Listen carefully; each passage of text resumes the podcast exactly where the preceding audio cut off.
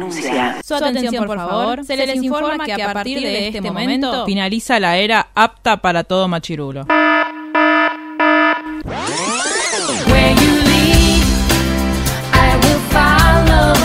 Literalmente el podcast. La cultura pop con anteojos feministas. Con anteojos feministas. Con anteojos feministas. Con anteojos feministas.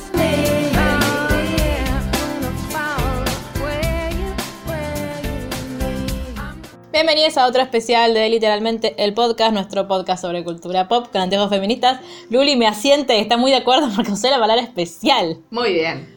¿Cómo y estás, aparte Luli? estaba pensando que es gracioso decir cultura pop, como así saltándolo. Te voy cambiando la introducción todo el tiempo. Es cultura pop con los tiempos feministas.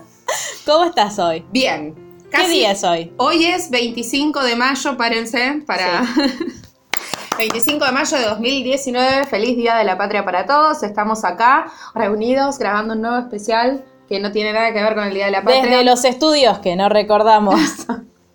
Para toda la República Póngale Argentina. Nombre, póngale nombre al estudio. No, porque yo sé que, que quiero, pero tengo que ordenarlo Pero Y acordártelo. y acordármelo. seguro nuestros oyentes tan del bien saben qué querés. Bueno, intenten hacer un nombre para mi estudio de grabación. ¿Cómo estás, Bar?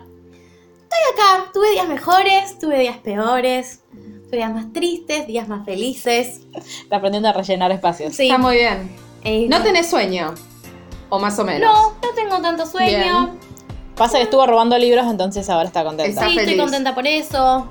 Tuve, mi vieja está de viaje, así que estuve haciéndome cargo de todas las labores de cuidado de mi hogar. No está tan No bueno. está tan bueno. No, Nunca ¿viste? está bueno. No. ¿Vos cómo estás, Ye? Yo bien, estoy muy contenta porque mm, escuchamos a nuestra fórmula presidencial antes de empezar a grabar esto. Eh, y estoy muy contenta porque vamos a hablar de un libro, por fin. Sí. Va, de otro libro. En realidad, tenemos que contar que estamos haciendo trampa, pues ya grabamos la mitad, Pero nunca la escuché. Pero nunca la escucharán. porque era un Teníamos desvarío. sueño. Sí, porque habíamos grabado el final de GOT antes, creo. Habíamos grabado el final de GOT y era un desvarío. Terminamos hablando de cualquier pava, como Era el siempre, podcast- pero peor. Era el podcast sobre Ismael Serrano. Ay, es verdad. Igual Igualmente. Re, re va a volver a hacer el Sí. podcast. Las voy a cortar. Lo antes. siento mucho. ¡No! Claro que sí. En producción habrá recortes. En postproducción. Ay, quiero decir la palabra. ¿Qué palabra? Me estás cortando Censura. mi libertad. Esa, no me salía. ¡Censura! Me salía por impresión. Y digo, no, para, es muy fuerte. Claro, no, no te estoy reprimiendo. No soy Macri. está reprimiendo verbalmente. Claro. Estoy censurando. Es una forma de Censura. represión. Sí, de represión no sé. Ya de- estamos divagando. De violencia sí. Y nos re gustó el libro. Había una canción de Sui Generis. Bueno, ¿Qué? vos seguís, porque obviamente no me acuerdo nada. Voy a googlear. Si yo tengo miedo de que, de que Luli me pregunte qué libro, quién, quién es esta gente. Ay, mal. Tengo un gran problema eh, con estas últimas semanas porque, como bien sabrán, no estamos grabando en el estudio. Si la siguen por redes Basteri, sociales.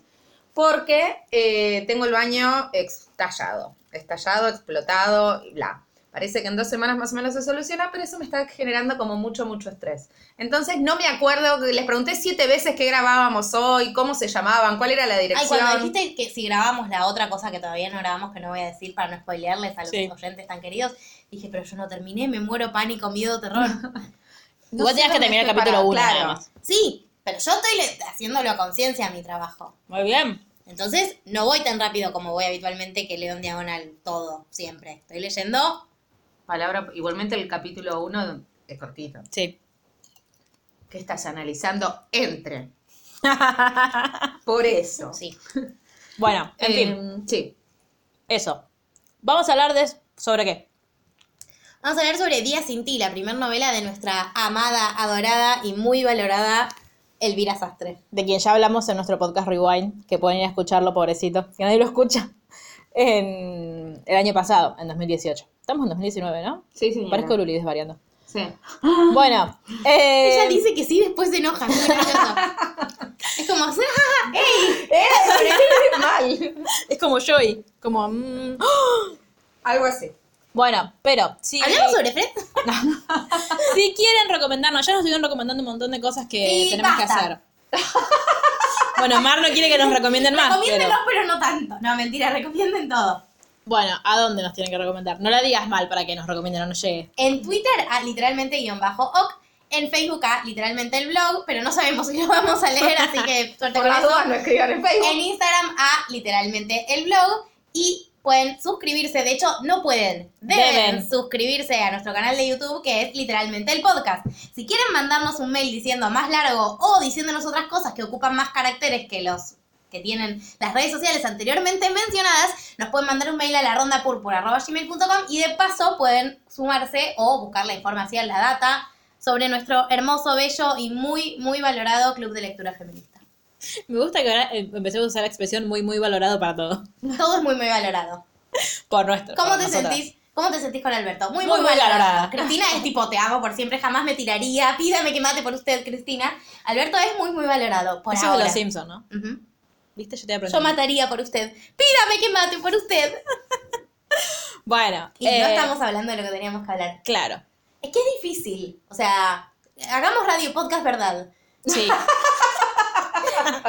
Es complicado, es, un libro fuerte, no es que tipo todo lo que venimos discutiendo en este podcast, salvo los niños con cáncer, no fue tan terrible. Sí, yo creo que lo, que lo más complejo de este libro es que, mm, más allá de que, de que suceden muchas cosas, no tiene tanta acción narrativamente hablando, sino que eso también es como mucha reflexión sobre las cosas que van sucediendo. Como que pasa algo y sobre ese algo que sucede tenemos, no sé, tres páginas de sensaciones que eso produce. Y nos vamos a poner marianas y vamos a prender el ventilador, lo siento. Sí, y em, también para mí se nota mucho que Elvira viene más del, del palo de la poesía cuando vos lees esta novela. Claro, vos Luli que no lees poesía fe- frecuentemente, ¿sentiste eso? Sí, que ¿Te venía acordás? de la poesía. ¿Te acordás del libro? Sí, me acuerdo. Que venía de la, de la... Igualmente yo tengo un problema con este libro. Me gustó, igual ya cuando lleguemos lo vamos a decir, Sí. pero el final me pasaron cosas. Yo creo que hay- a mí lo que me pasó es que a mí el libro me encanta. Eh, de hecho, ahora lo volví a leer para hacer el, el punteo. Y, Sos un ser de luz. y me, como, como me pasó que me encontré con un montón de situaciones que antes quizás había, había como pasado mucho más rápido por en, en esto de la necesidad de saber qué iba a pasar. Eh, y ahora como que volví más tranquila y eh, las encontré mucho más hermosas de las que yo las recordaba. Pero me pasa que hay un punto en el libro en el que yo siento que, que se rompe esa conexión que yo tenía con el libro. Como que ahí todo empieza a ser más inverosímil. Pero, de todas formas, me gustó mucho el libro. Ahora mientras las escucho hablar, lo que me pasa es que el libro me gusta y tiene algo de sí de la poesía, pero mi problema con la poesía, no sé si se va a entender lo que quiero decir, A ver. es que me da gusto a poco. Me introduce en un clima Sí. y me lo corta, o sea, como que me falta información. Bueno, ¿y qué más? Claro, bueno, Está bien, ¿y también. qué más? Bueno, pero es lo que me pasa con toda la poesía en general. Vos necesitas que te cierren la historia. Claro, no.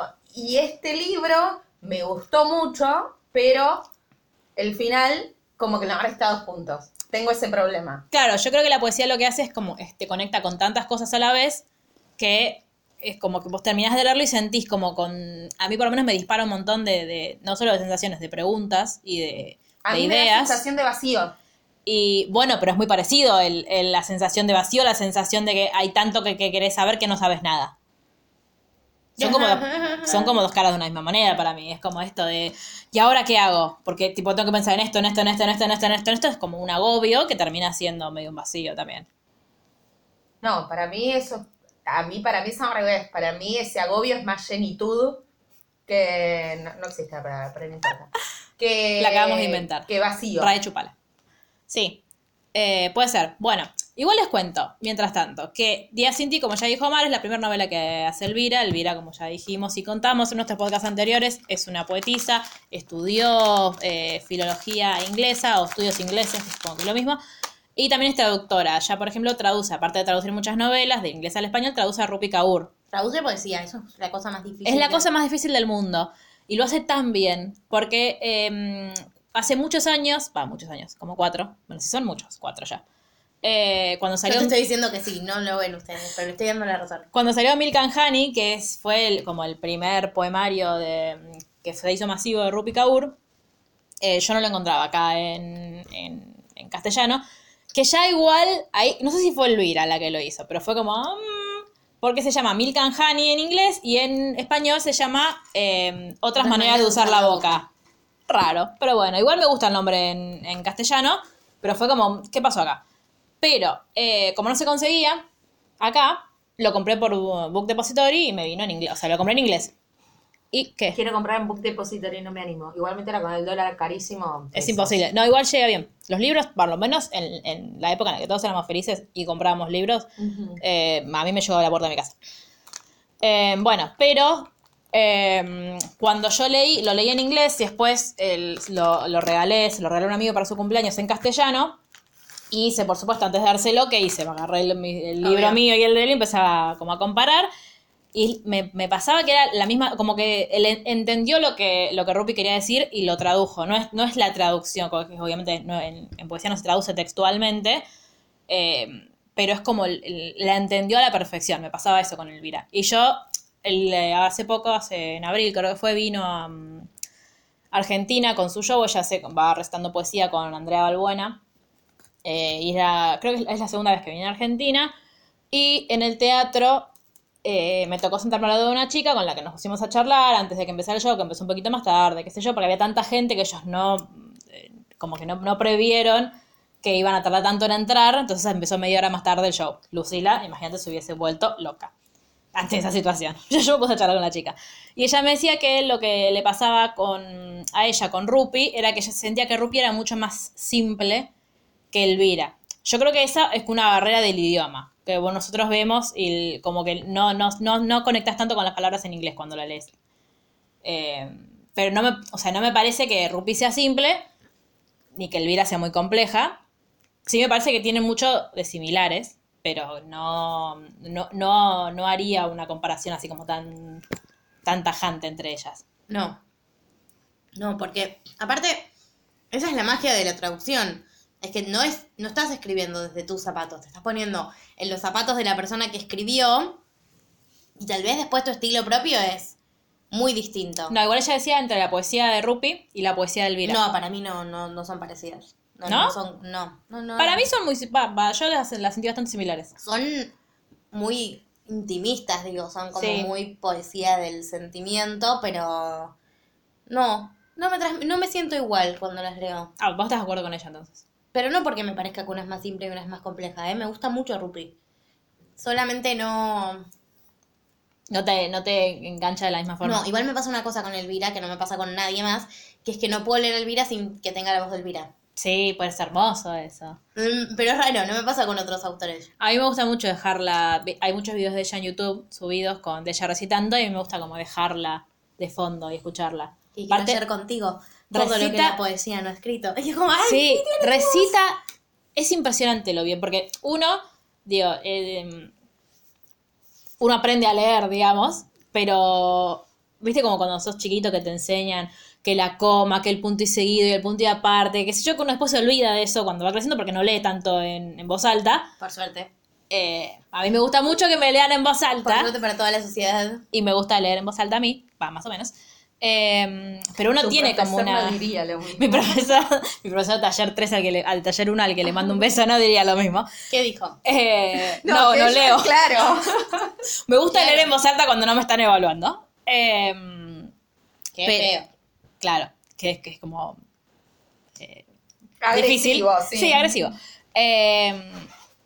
Nada, tiene una forma de hacerlo que es como eh, gente que, que, que nació para eso, que nació para, para recitar y que la como que te vuelve a envolver en, con, cuando recita, como te vuelve a enamorar. Si vos ya leíste, leíste la poesía te gustó, si te la recita Elvira, te va a gustar 10 veces más. Es impresionante. De hecho, eh, estuvo leyendo en el Congreso de la Lengua que se hizo en Córdoba este año, cuando vino para, mm, para Argentina también ella, ta- también ella también, qué bien que hablo. Eh, y leyó un, su poema que se llamaba Mujeres.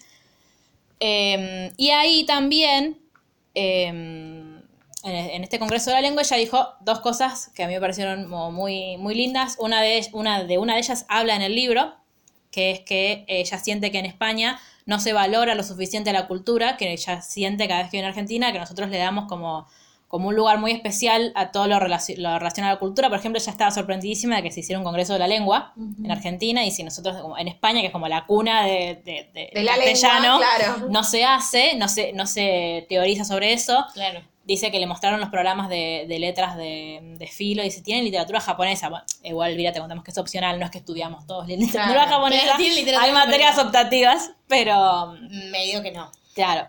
Este, pero como que le, estaba muy sorprendida de eso. Incluso estaba sorprendida de que en el teatro éramos 1.300 personas que habíamos ido a escucharla recitar poesía. Ella estaba como, pero esto no, no sucede en España. Dice, de hecho, al final del show dice, por favor, ¿se les podemos pedir que antes de que se vayan nos saquemos una foto así nuestros papás nos creen?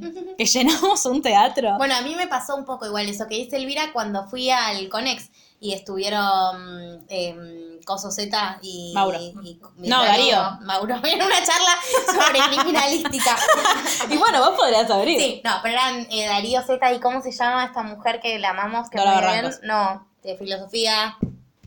¿Qué? Diana. No. ¿Diana Mafia? Sí.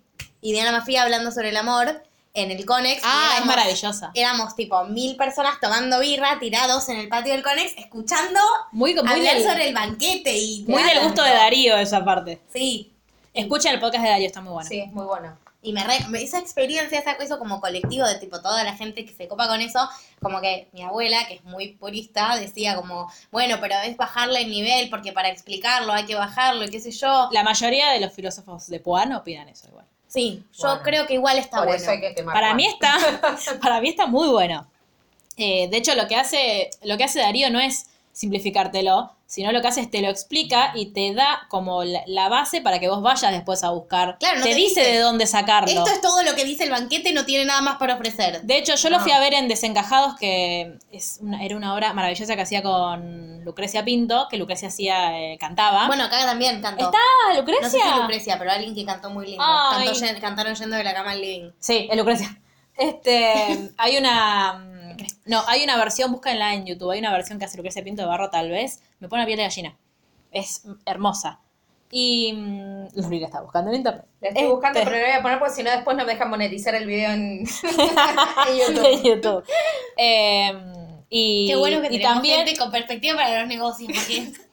Yo salí de ese, que fui con Gian, le mando un beso a Gian, eh, yo salí del teatro ese día y me empe- empecé a anotar todos los libros de los que él hablaba. Y de hecho fui, en la época en la que podía comprar libros, fui y compré un montón de los que de los que él recomendaba y me, me obviamente me dieron muchas más preguntas y quise ir a buscarlas a otro Claro. lado, ahora las tengo que buscar en Google porque no tengo plata para comprar libros, pero como esto de, no, no es alguien que te dice, bueno, esto es así y después vos vas y repetís, dice Darío Z que, sino que eh, nada, él te, te la acerca, que es lo que deberíamos hacer todos con las cosas que nos gustan mucho y que son tan importantes como por ejemplo el pensamiento filosófico, Claro. el pensamiento crítico, Y acercarlo a algo que parece tan de la elite, que quizá creo que eso es lo que molesta, que algo que se, que se saque, Sí. se desacralice, diría mi profesor. Y aparte de todo, hablando sobre el tema que hablaban, que tiene mucho que ver también con este libro, que hablaban con Diana sobre el amor, Sí. eh, como era re lindo lo que planteaban y estaba re bueno para estos tiempos, porque ellos planteaban que en esto de la deconstrucción,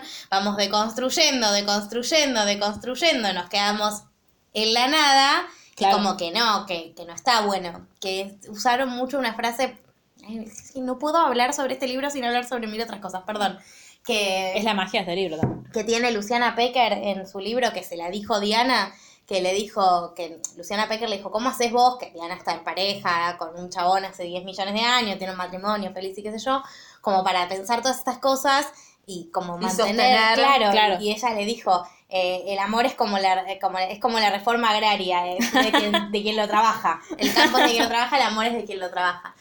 Nada, re lindo. Ay, la queremos tanto. Nada, corazones, corazones, corazones.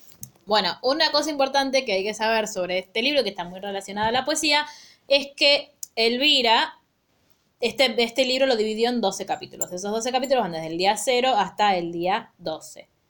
Em, en, el en su poemario Baluarte, ella hizo eh, como, había puesto como unos poemas sueltos, que en ese momento no, no le, ella no sentía que fueran más que eso, más que poemas sueltos, en los que ella decía, que es un tema que para mí que vuelve a trabajar en, en el libro, que, em, que la poesía y la literatura en general sí hablan, mencionan a, a la ruptura, a esa sensación de desamor que uno tiene, pero ninguna habla del- de, la tra- de ese, del proceso mientras lo atraviesa, sino que siempre, bueno, yo estuvo deprimido y como hacemos como el- adelantamos la escena hasta que ella no estuvo deprimido.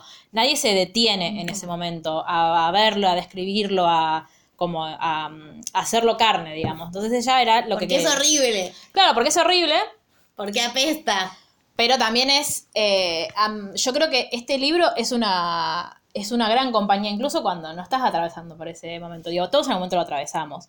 Entonces yo la, la leo a ella y me siento como, como acompañada en, es- en esto de decir, che, eh, nos pasa, no- viste que uno cuando, cuando le pasa algo es como que, ¿por qué me pasa a mí? Soy re desgraciado, todo el mundo es feliz y yo no.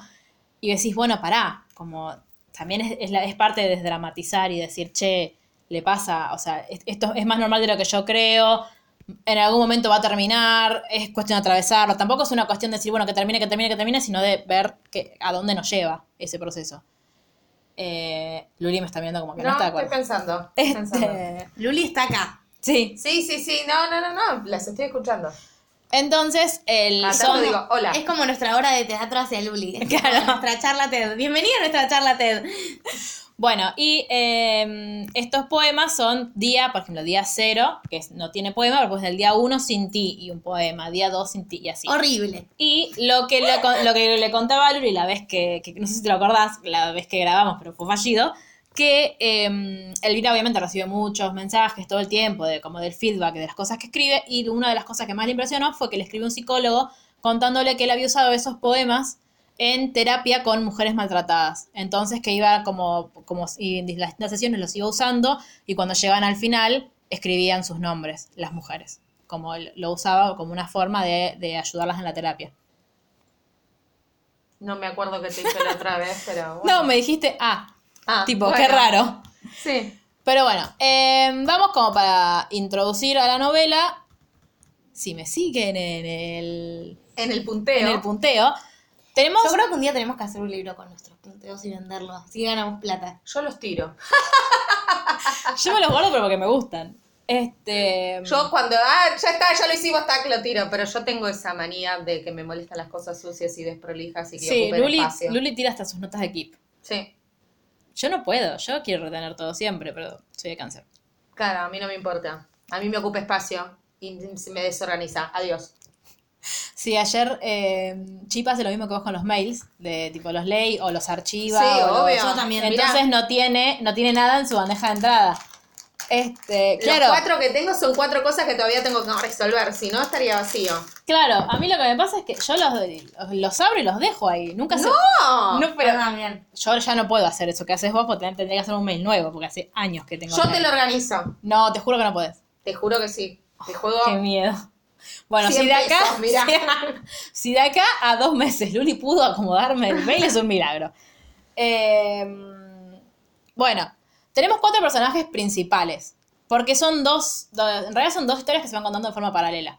Una es la historia de Gael con Marta y la otra es la historia de Dora con Ga- Gael abuelo. En el punteo lo van a encontrar como Gael abuelo. Sí, sí, sí. Sí. Para mí es una historia de amor y una de desamor. Sí. Mm, ¿Y el desamor no es amor? Eso es lo que se pregunta Gael. Y yo le respondo, no. Yo le respondo que Esta discusión ya la tuvimos la otra vez, pero ustedes no lo saben. Eh, sí que es amor. Para mí sí es amor. Yo estoy muy de acuerdo con Gael. Pero bueno, Gael, para, para hacer que esto en algún momento no, no dure cinco horas, Gael es un escultor, es profesor en una academia de artes, él estudió Bellas Artes, nunca dice si se recibió o no, pero los efectos Es prácticos escultor. no nos importa. Eh, y cuando vos lo empezás a leer es como una persona que es súper tranquila, tiene, está muy en contacto con su sensibilidad y con sus emociones. Demasiado en contacto. Y sí, Mar dice que igual al- a, mucha gente le pasó, mucha, ¿Ah, mucha- sí? leí mucha gente que decía lo mismo, que le costaba mucho imaginarse a él como un hombre. Es que sí. Y acá uno peca de, de y machirula. Sí. Pero sí. Sí, eh, Sí, es como.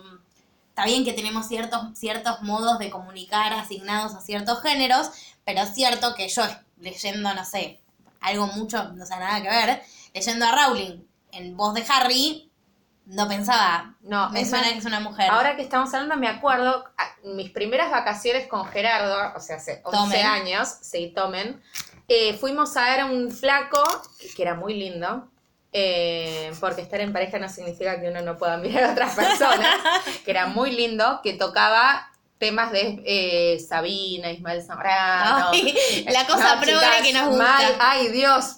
si no hubiese estado Gerardo en esa ecuación. Bueno, no importa. Cuestión que había que... estado Gerardo y lo sumaba. No, bueno. o sí. agregar, agregar El participantes. pibe era muy lindo Claro. y eh, cantaba canciones de Alejandro Filio. Yo era feliz. Eh, de hecho, mi futura hija se va a llamar Eugenia por una canción de Alejandro Filio. No importa. Cuestión que el pibe era muy lindo y a mí me llamó la atención al punto de que 11 años después aún recuerdo que Claro. en un momento pasa y todo el mundo le pedía canciones. Todo el mundo le pedía el teléfono. Entonces también, yo le Pásame- anoté. Tu. Brazos de Sol 15-5. eh, cuestión Mi que- marido forma Claro. parte de la ecuación. guiño, guiño. Eh, un amigo, o sea, abre un papelito después y dice Pueblo Blanco de Soret. Dice, ay, este fue Sultanito, como mi amigo, ay, te amo, le dice. Yo dije, es puto. Es una boludez que leída hoy decís, qué básica, qué machirula, qué un montón de cosas. Digo, porque es ahora más 11 años atrás encontrarse un pibe que sea así. Bueno, evidentemente no digo que este pibe sea él, que ni me acuerdo cómo se llama, chicas. Me acuerdo que en su momento lo googleé, pero ya me olvidé Ay, cómo por se Dios, llamaba. lo Bueno, googleó. chicas, Pero se yo- olvidó. No Sí, sé, sí. Tenés que anotar esas cosas. y ¿Ves por qué no tenés que borrar las notas de Keep? ¿Y de qué me serviría saber un pibe que me gustó hace 11 Y lo buscábamos años? todas, por ejemplo, Claro. socializarlo al pueblo. Bueno, hace 11 Imagínate qué años lindo que si se pusiera de novio con Sherry, por ejemplo, y nos Qué toca canciones todo el maravilloso. tiempo. sería maravilloso, pero me gustaría tu novio. Digo, estaríamos en un Capaz problema. que ahora no. Bueno, ponele. Eh, Ah, bueno, es un chico que cantaba en San Bernardo hace 11 años, Pueblo, Bla- Pueblo si sos Blanco. vos, escribinas, por favor. ¿Se Claro. imaginan? Arroba Luli Aranda, guiño, guiño. Eh, No, no, no, no, No, no. no, no. No, ship no, no. has sailed. Y así te lo digo, that ship no. has sailed. Aparte me haces acordar a Rory diciendo al pastor. Ese barco zarpó hace mucho tiempo. Bueno, eh, volviendo a Gael. Sí, perdón. Gael tiene una, un vínculo muy especial con su abuela Dora, quien ama, admira, eh, son muy cercanos, él le cuenta todas sus cosas, bla, bla. Dora, la abuela, Su abuela. de Gael, eh, fue maestra durante la República Española. Y eh, era, aparte de ser maestra durante la República, adhería a todas la- las ideas y las propuestas de la República. Sí, sobre todo con respecto a educación. Me gusta que, te- o sea, Sí. como que no, no te dice, tipo, era la comunista número uno. Es como. No. De hecho, un habla, proyecto de país que le convenció y le gustó. claro, y habla en un momento de, eh, no, yo no lo puse en resumen porque vayan a leer, agarran la pala. No tienen que ser peronistas para votar a Fernández Fernández este octubre. Exactamente. Eh, haciendo campaña en el podcast. Haciendo campaña everywhere. Por supuesto, como debe ser. Ahora, eh, ella en un momento habla también de qué era lo que, qué era lo que ella defendía, qué era lo que planteaba la República en cuanto a educación. Eh, como que nosotros buscábamos que eh, una, mm, una educación que sea accesible a todos, que sea laica, que sea libre, como él lo explica muy bien. Y siempre te lo pone desde esa perspectiva. Y justo un día le pasó a Dora que se enamoró de un alumno. Todo muy raro, más para esa época. Pero No se- nos vamos a la historia es. Sí. se enamoró de un alumno. Ahora, la contraparte, digamos, de estos dos personajes que vimos, es, tenemos a Marta, que ella es modelo, es una chica joven, que es como muy espontánea, muy acelerada, te la ¿No les en el cayó un poco mal, Marta? A mí, mm, a mí yo la sentía muy desdibujada. De A mí ratos. no, claro, muy Claro, un 2D. poco- sí, Sí. eso me pasó un poquito. Los otros personajes son tan ricos que es como hasta los padres de él me cayeron mejor, el amigo, como tipo las otras personas. A mí que- Andrés me cayó mal. No, a mí Andrés me cayó bien. A mí ni. ah. Eh, a mí me gustó la historia de Dora. Todo lo demás me chupó un huevo, Sí, básicamente. La historia de Dora es lo mejor. A mí me gustó mucho igual la de Gael. O sea, no, no sé si me gustó la historia de Gael y Marta, me gustó cómo Gael contaba todo lo que le iba pasando. Sí, con un Y- nivel de intensidad un poco Y las reflexiones, sí, sí, es muy intenso, seguro es Claro, pero a mí no me gusta decirle a la gente que la quiero, imagínate leer todo eso, es como, uh, para un poco, hermano. Sí, yo no lo pensé en el momento en que se lo recomendé. Sí, Tengo yo, que hacer recomendaciones específicas para mí. yo era, yo me sentía muy identificada porque yo vivo cada suceso. Se me rompió un poco una uña. Eso me pone a pensar en la existencia mía en el universo. Se me habrá roto la uña como señal cósmica de que todo tiene un final y tengo que dejar de hablarle a todas las personas con las que me vería vinculando. Nunca lo sabremos. Y en mi mente se está, uf, Sí, no sé cómo sos mi amiga. yo tampoco, pues te quiero, porque el amor no, no tiene nada que ver con los razones, boludo, es otra cosa. Bueno, de eso también habla Gael. Ahora, No sé si eso todo. Voy a discutirle todo a Gael. Absolutamente todo. Gael, bueno, ¿qué pasa? Marta es como muy espontánea, muy libre, pero también es muy reservada con un montón de cosas. Hay cosas como en las que hay como un misterio que la rodea. Sí, con- Gael estaba tipo, yo quiero saber qué es lo que pasa y si está, eh, ella, es- ella es todo un enredo, yo la voy a ayudar y la voy a desenmarañar. Después vamos a hablar de que No. sí, Más igual no. está bien eso. No es una decisión artística con la que no coincidan precisamente. Está buena. No, para mí está buenísimo. Esto que esta intención que tiene Gael es algo muy normal en lo que solemos Ah, no está bueno. No, Lo- no está digo, bueno que suceda, hacerlo. digo. No, está bueno que sucede. suceda. Lo que pasa es que es algo real, que hay que hablar y que, de- y que Sí. hablar y discutir, y que aparte después, al final, él llega a un montón de conclusiones que creo son las conclusiones Sí. a las que llegamos todos después de haber pasado por eso también. Todos los que nos No propusimos tiene un final feliz, digamos. Más claro. allá del final feliz, No, digo, lo- digo, todo lo que... No hay posibilidad. Si vos entras en una relación queriendo cambiar al otro, lamento informarte que no te va a ir bien. No en la relación, sino en el intento de cambio. Claro, pero lo que voy es que a- si vos entras en una relación queriendo cambiar a otra persona y esa relación no funciona, pero vos seguís buscando relaciones para cambiar a otra persona, eso también es un problema. Que es lo que Sí, Gael obvio. en un momento hace un clic al respecto de eso. Y a mí es lo que, como que digo, bueno, tuvo toda una razón de ser todo esto que nos contó antes. Porque muchas veces lo que sucede es que uno lee una situación en el libro y decís, esto está mal, y te quedas todo el libro esperando que alguien lo discuta. Y en un momento, hablando consigo mismo, como, si- como hace siempre, eh, se lo dice y se lo plantea. A ver, Gael, Sí. guapísimo. Sí, ay, por favor. Ayer le pasó un video a Mar en la de que mm, un youtuber se hablaba a sí mismo, tipo, a ver, tú, guapísimo, ¿qué piensas sobre esto? Mi bello ser. Y, como- y yo así me la imagino a Mar hablando con Barbie Guerrera. Claro. ¿qué pensás sobre? Vamos a romper este día. Bueno, y después tenemos a Gael Abuelo. Igual es mentira, eso es toda una fachada. Yo suelo decirme pedazo de mierda, levantate y deja de ser tan patética. Ay, por favor. Hay que querernos a nosotros mismos, Sí, aunque pero, sea difícil. pero tienen que saber la verdad. Tampoco voy a mentirles diciendo, me despierto todos los días pensando que soy mejor que el día anterior. No. No. ¿Hay- ¿Habrá alguien que se levante así? A mí es toda una mentira.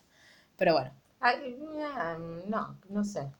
Ah. Es una postura, me parece. por eso. Y, a nos- y en este podcast no nos gustan las poses, No. Hoy lo, Si lo vive- cagué a gritos a Gerardo un poco por eso. Digo, ay, mira, venía a ver esta página. Ah, digo, pero hay un montón de películas de los años 40. Vos que vivís en Pose te va a encantar. Le dije, pero no vino. Oh, Gerardo.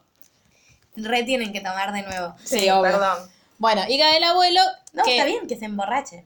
tiene Que se una... emborrachen y le escriban a Alex.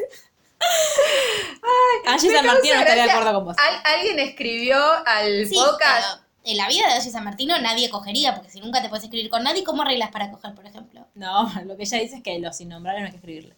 A los ex. Claro. A veces sí. Depende de qué Yo ex me sea. hablo con un solo ex. Con los demás no, no tengo ni trato. Sí, sí, ni pero ella escribirle es para- es para coger. Ah, para coger. Claro. No, no se cojan a sus ex. No hace, nunca hace bien. Gracias. sí. No, boluda. A veces sí. No, no, no. Para mí está muy mal. Digo, más que nada, voy a hablar de mis ex. ya fue. Más que nada porque cuando sos el dejado, Mm. Ah, duele claro, un bueno. montonazo Cuando cogerte fui la dejada nunca quise volver. No, Y cuando bueno. yo fui la dejada, yo siempre quise volver y el otro volvía solamente para cogerme e irse. Todo bien, a mí me encantaba coger con Claro, él, pero cuando después yo dejé- terminaba con el corazón roto. Cuando yo dejé volví a coger e irme. Bueno, No, no, eso. está bueno. No le hagan eso a, a lesotres. Bueno, llega el abuelo, que es como la quinta vez que quiero introducir al personaje y no puedo. Eh, ¿Viste? pero viene.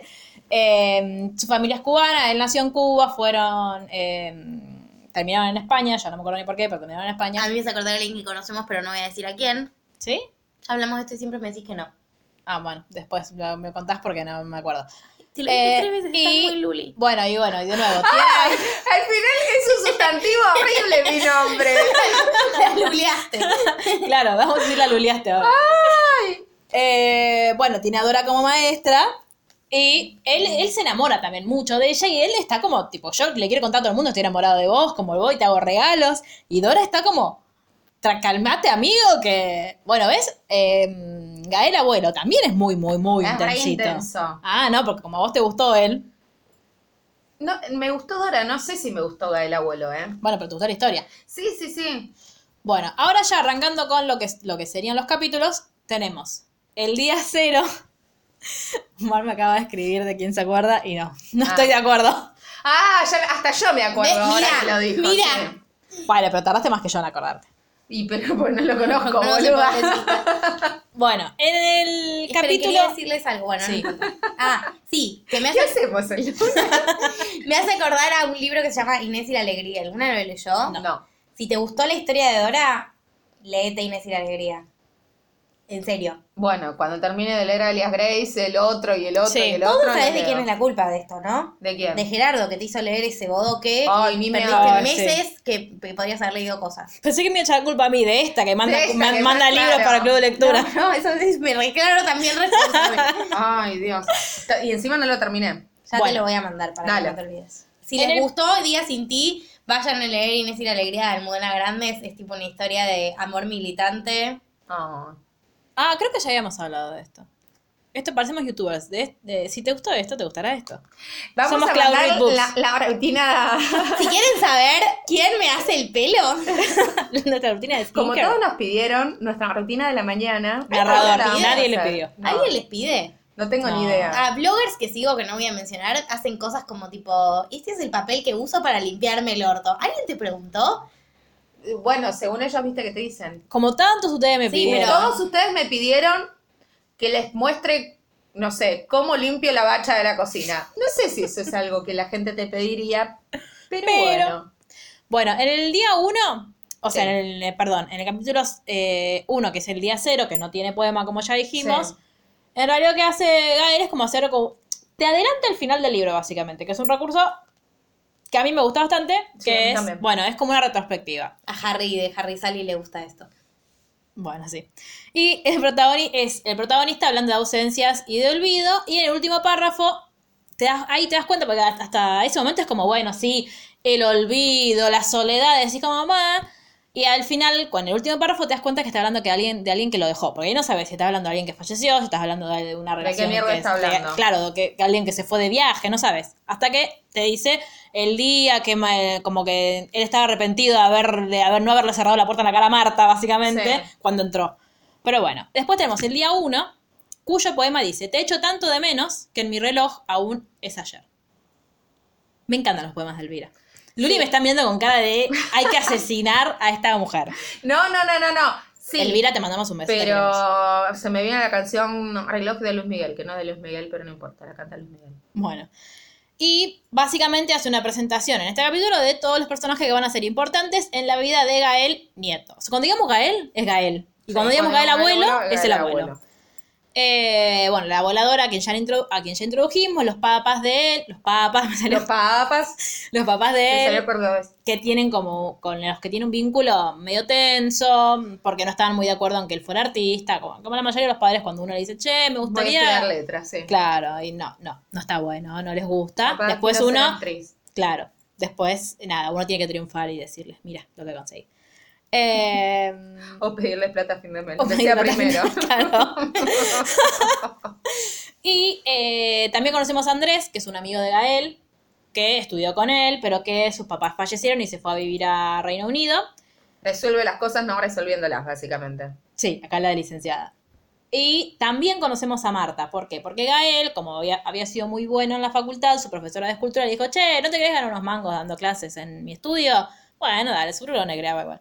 Y eh, entonces empezó a dar clases de escultura y necesitaban para un no sé qué grado, todos los que tenía, querían hacer esculturas humanas. Entonces necesitaba una modelo, al pim pam, nada. Sí. Cayó Marta, que cayó tarde, cayó como todos habían, ya se habían ido. ¿Por qué no? Que la academia, que no sé, que no la encontré, pipi, pipi. Sí, y él se se queda como pasmado cuando la ve porque De la Marta- intensidad de Sí, Marta. aparte que habla, se contesta, pregunta, dice, Sí. resuelve todo ella sola y se va.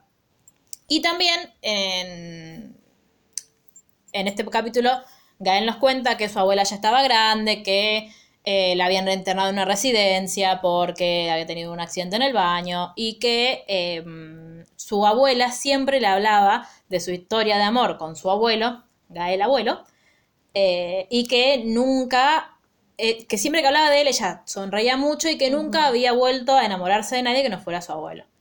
Y eso él como que le llamaba mucho la atención. Sí.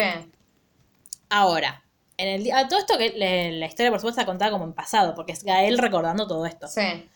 Eh, el día 2 dice, no salgo de la cama, aún estás conmigo, tan guapa, aunque sean mis pesadillas.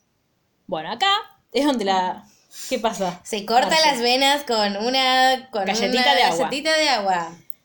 Bueno, en este capítulo, eh, Gael se acuesta con Marta. Es como que todo va. eh, a mí me pasa esto con el libro. Todo sucede muy rápido al principio y después estamos mucho tiempo como en pausa y después todo vuelve a suceder muy rápido. Es como un sanguchito. De Y a la- nada. No, a mí me Digo, gusta no, mucho. porque el pan es un pan así y tenés una feta de... No, como lo estás describiendo, Ah, en medio no, no, pasa nada, no. no hay nada, es como... Pero porque como que compras en no el hay nada en, en tanto acción narrativa, no hay, no hay sucesos, no hay hechos, No. sino que es todo como se viene, todo como dolor. desprendiéndose de lo mismo, claro. Em, A puro dolor. Más o menos. Bueno, y al, al mismo tiempo, en la historia de Dora, Gael, abuelo, le empieza a mandar cartitas. Y Dora está como que no sabe qué hacer, porque sa- digo, sabe que no está bien lo que está haciendo. A la vez, eh, Gael como que también sabe que está mal, pero tiene como esa, ese ímpetu, viste, como de, de- de- ¿Qué te pasa? De indignó por algo y no sabemos por qué. Que mm, como de rebeldía, pero con esa como, nada, eh, cuando sos adolescente todo te chupa un huevo, básicamente, y él está como, bueno, sí, me gusta mi maestra, pero no me importa nada. Y eh, medio con la escuela se enteran, ya no les, no les empieza a gustar y como que lo quieren ir cambiando de, de curso. Ahora, el día 3 dice, nos llamas y todo, las canciones, mi cama, la pena, mi pecho, tu nombre, mi nombre con el tuyo, tus fotos, mis trozos, nuestros restos, comunica. Sí, es el, pero a ver, es lo que quiere hacer Elvira, que es hablar de, Sí, y es yo como ponerle sufriendo, palabras al terminé dolor. llorando con ruido este libro, tipo, de un momento en Sí. adelante empecé. Sí, Y yo lo leía. el final no lloré, yo lloré en el medio. Mucho. Yo lloré en una parte y no me acuerdo en cuál, pues Ya me acuerdo que la estaba en parte. el- me acuerdo que cuando fue como estaba una había una parte que digo va a pasar esto y Claro. les digo a ustedes chicas va a pasar esto Y no nadie- no no No te dijimos, va a pasar no, no, esto no, no. Te dijimos seguir Seguí leyendo. Que Yo lo leí sí, sí, como sí, sí, pero no te vamos a la spoilear. puta madre Claro. Siempre que alguien te dice, tipo, ¿Seguís leyendo? para mí el asesino es Pirulín. Vas a decir, seguí mirando, es que es Pirulín. Claro. Y no le querés decir. Si no le decís, no, no, no es Pirulín. Bueno, lo que quiere hacer Elvira justamente es eso, es, ponerle, es ponerle palabras al dolor. Que, cosa que hay mucha gente a la que le hace muy mal, pero hay gente a la que le sirve No, mucho. es recatártico, está todo bien. Y aparte acá, pobrecito, o se está relatando la vida de Gael, pobrecito, con todo lo que le va pasando. Bueno, después Gael, ya contamos que coge con Marta, ¿no? Bueno, después de que coge Sí. con Marta, Marta, Marta nunca se queda a dormir en- con él porque no le gusta, la, la, la. Marta tiene derecho a no querer dormir con gente. Obvio. Lo que pasa es que él, ella se, no le dice, no me quiero quedar a dormir con vos. Ella espera que él se duerma, agarra sus cositas y se va. Pero eh, lo único que él sueña es que ella duerma con él. Y ella no quiere dormir con él. Sí, después en el momento le... Pero, a ver, yo no digo que esté bien lo que hace él. Tampoco está bien que uno se levante y decir, che, mirá, no bueno quiero pero ella se lo dormir". dice en un momento Sí, sí, después. Cuando Bueno. él se levanta y ve, ve que no hay nadie y dice, oiga, ¿qué sucedió? yo no te prometí nada igual Claro. No, yo no digo que le haya prometido algo. Él no Yo le dijo, digo- tráete cepillo de dientes. Yo digo que es raro ¿Acaso la irse a dormir, del amor y nadie te va a acompañar? irse a dormir con una persona y levantarse y la persona Es no esté y te que no sepas a dónde está. dormir te quedaste Claro, te quedaste dormido después de acabar. No es irse a dormir con alguien. Está bien, pero se fue, tipo, la otra persona sí se quedó dormida. y Porque a veces les pasa a los hombres que se duermen después de acabar. a mí también me pasa y no soy hombre ¿En digo y ¿También te pasa? obvio y Yo- Gerardo se levanta y se va a jugar a la play Sí, está bien, pero digo, pareja feliz yo lo entiendo a él que se despertó y no entendía nada porque ella no estaba ahí. Bueno ponelo Gael tenía expectativas irreales. Está bien. Gael la quería cambiar desde el principio y esa es la primera señal. Está bien, ahí igual no, no, No, sabía nada de ella. no. No, todavía no. Bueno, pero lo que voy es, en el capítulo 3 o en el día 3, Sí. eh, cuando ella le cuenta su historia claro, y pero demás, ahí ya vi, ya era la segunda o tercera vez que estaban juntos. Está Ya él, él ya se había bueno, llevado. Imagínate que te coges a alguien y te dice, hola, sí, mira, yo no me quiero No, enganchar a nadie, mi mamá le pasó esto, a mi papito le pasó esto, yo salgo corriendo. Primero, No, ¿por qué obvio. importa? pero tipo, de bueno, che, me voy. Adiós. Ah, sí. Bueno, pero igualmente es algo, uno va conociendo al otro a medida que va transcurriendo el tiempo. qué Sí, yo. a mí me pasa ponerle que, que, que mi hermano se murió, hay gente a la que se lo digo apenas la conozco, hay gente que no se lo digo, hay gente que se lo digo en tipo en los peores momentos imaginables del mundo, sí. porque es como algo, son cosas, esas cosas son muy difíciles de contar. Entonces a veces me sale en un momento que, Obvio, decís, que no tiene un carajo que ver. tal vez no estuvo tan bueno que mientras estabas chupándomela te contara que mi hermano se había muerto. No, no, no, No, no, no, literalmente pero- así, pero digo como... Pero lo que pasa es que también la historia de cada uno, uno no la comparte con todo el mundo. No, por eso. Tenés que. es una mezcla como de vulnerabilidad y confianza, una mezcla como muy ¿Qué vas rara, haciendo? que, que se va dando diferente en cada vínculo. No. Sí. Por eso me parece que está un poco 2D, como dicen ustedes, el tema de Marta. Como que ella dice, bueno, Sí, de hecho a mí lo que me pasa es que si vos me preguntás, si vos me preguntás cómo es Marta, primero yo no te la puedo describir, y acá el abuelo sí. a elaboro sí, pero eh, lo que me pasa con Marta, aparte, es que yo sé cosas que le pasaron. Yo sé cómo reacciona ante situaciones, pero no sé cómo es ella. Más no. allá de que ella, digo, no necesito que ella me cuente su historia, que me No, sepa, no, no. nació, sino que de, de las actitudes o de, la- de las pocas veces que aparece en la historia, yo no tengo algo que, que, que me ayude a entenderla ni a describirla. Más allá de incluso para Gael haya sido mucho una incógnita. Gael como que habla mucho de ella y de lo enamorado que está ella, pero habla desde él. En la historia no hay nada, está bien, la historia está contada desde la perspectiva de él, pero no hay nada que me dé indicios de cómo es Marta. Más allá de Sí. esto, de que es una mujer que, eh, que vive acelerada, que le gusta se- sentirse libre y no sentirse atada a nada, que no se queda a dormir en lugares. Es todo lo que sabemos. Hasta este Sí. capítulo que, como estaba tan cansada porque le contó un montón de cosas de su vida a Gael, se quedó dormida. Y ahí es como que, oiga, esto es, anotamos en el calendario, en este día Marta se quedó, porque Gael piensa eso, ¿eh? Sí. Marta se Y quedó dormida el casa. sueño a partir de ese momento es que se quede siempre a dormir con él. Claro. No está bien. Este, no, a ver, no está bien que él eh, se lo exija. Si está bien, o sea, yo no, no, no te puedo decir está bien o está mal que vos esperes algo. Quizás no, es, es muy probable que no suceda. No, pero digo, sano para uno mismo, no tener, no esperar. ¿Uno maneja eso? Un poco sí. Yo creo que no. Sí, yo creo que un poco sí, porque si no es como que estás, eh, de, de- de entrada ya tenés, o sea, estás queriendo cambiar al otro, justamente. No, yo creo que uno lo que espera del otro eh, no, lo pero puede eso- manejar. pero eso Uno hablaba- después vos podés que eso que vos esperás del otro y que no sucede no sea un conflicto para vos. Pero nunca- yo no sé si algún día vas a dejar de esperarlo. Está bien, pero eh, se convirtió en un De tema decir- súper recurrente para Gael a partir de ese momento que ella se quedara a dormir con él, cuando ella le había dicho específicamente que no se quedara a dormir con nadie. Sí, y después igual ella se quedó un montón de veces a dormir porque quería. Digo, a él le gusta que ella se quede a dormir con sí, él. sí, eso está claro. Como no, no, no me parece de, de- ay, tipo Gael, que no, le- a él le pasaba eso, que él quería que ella se quedara a dormir. A mí y me, bueno, a mí me, ella a a mí veces me quería hizo y ella ruido no. eso. A mí me No, hizo a mí, es, eso. me hicieron ruido un montón de cosas. Es, no. es como que yo te diga, eh, mirá que yo no aguanto a los perros. Y vos al día, un día aguante un perro, entonces de ahí en adelante todo lo que vos querés es Voy que a traerte un pobre todo el Sí. tiempo para que lo huela. Pero yo no creo que la, yo no sentí que le hiciera eso. Yo un poco sí, que para él fuera un tema tan importante y que tomara como señal que ella, aunque no le gustara quedarse a dormir, se quedara a dormir como si eso implicara algo más que tal vez le daba paja o tenía ganas o le pintó. No, de hecho él dijo, es, ella se quedó dormida, pero porque se quedó dormida en ese momento, no porque ella lo hubiese decidido. No, Otras eso, veces las sí lo decidió. veces, a eso me refiero. Pero porque las otras veces sí lo decidió ella. Sí, me- me- me- O sea, yo no...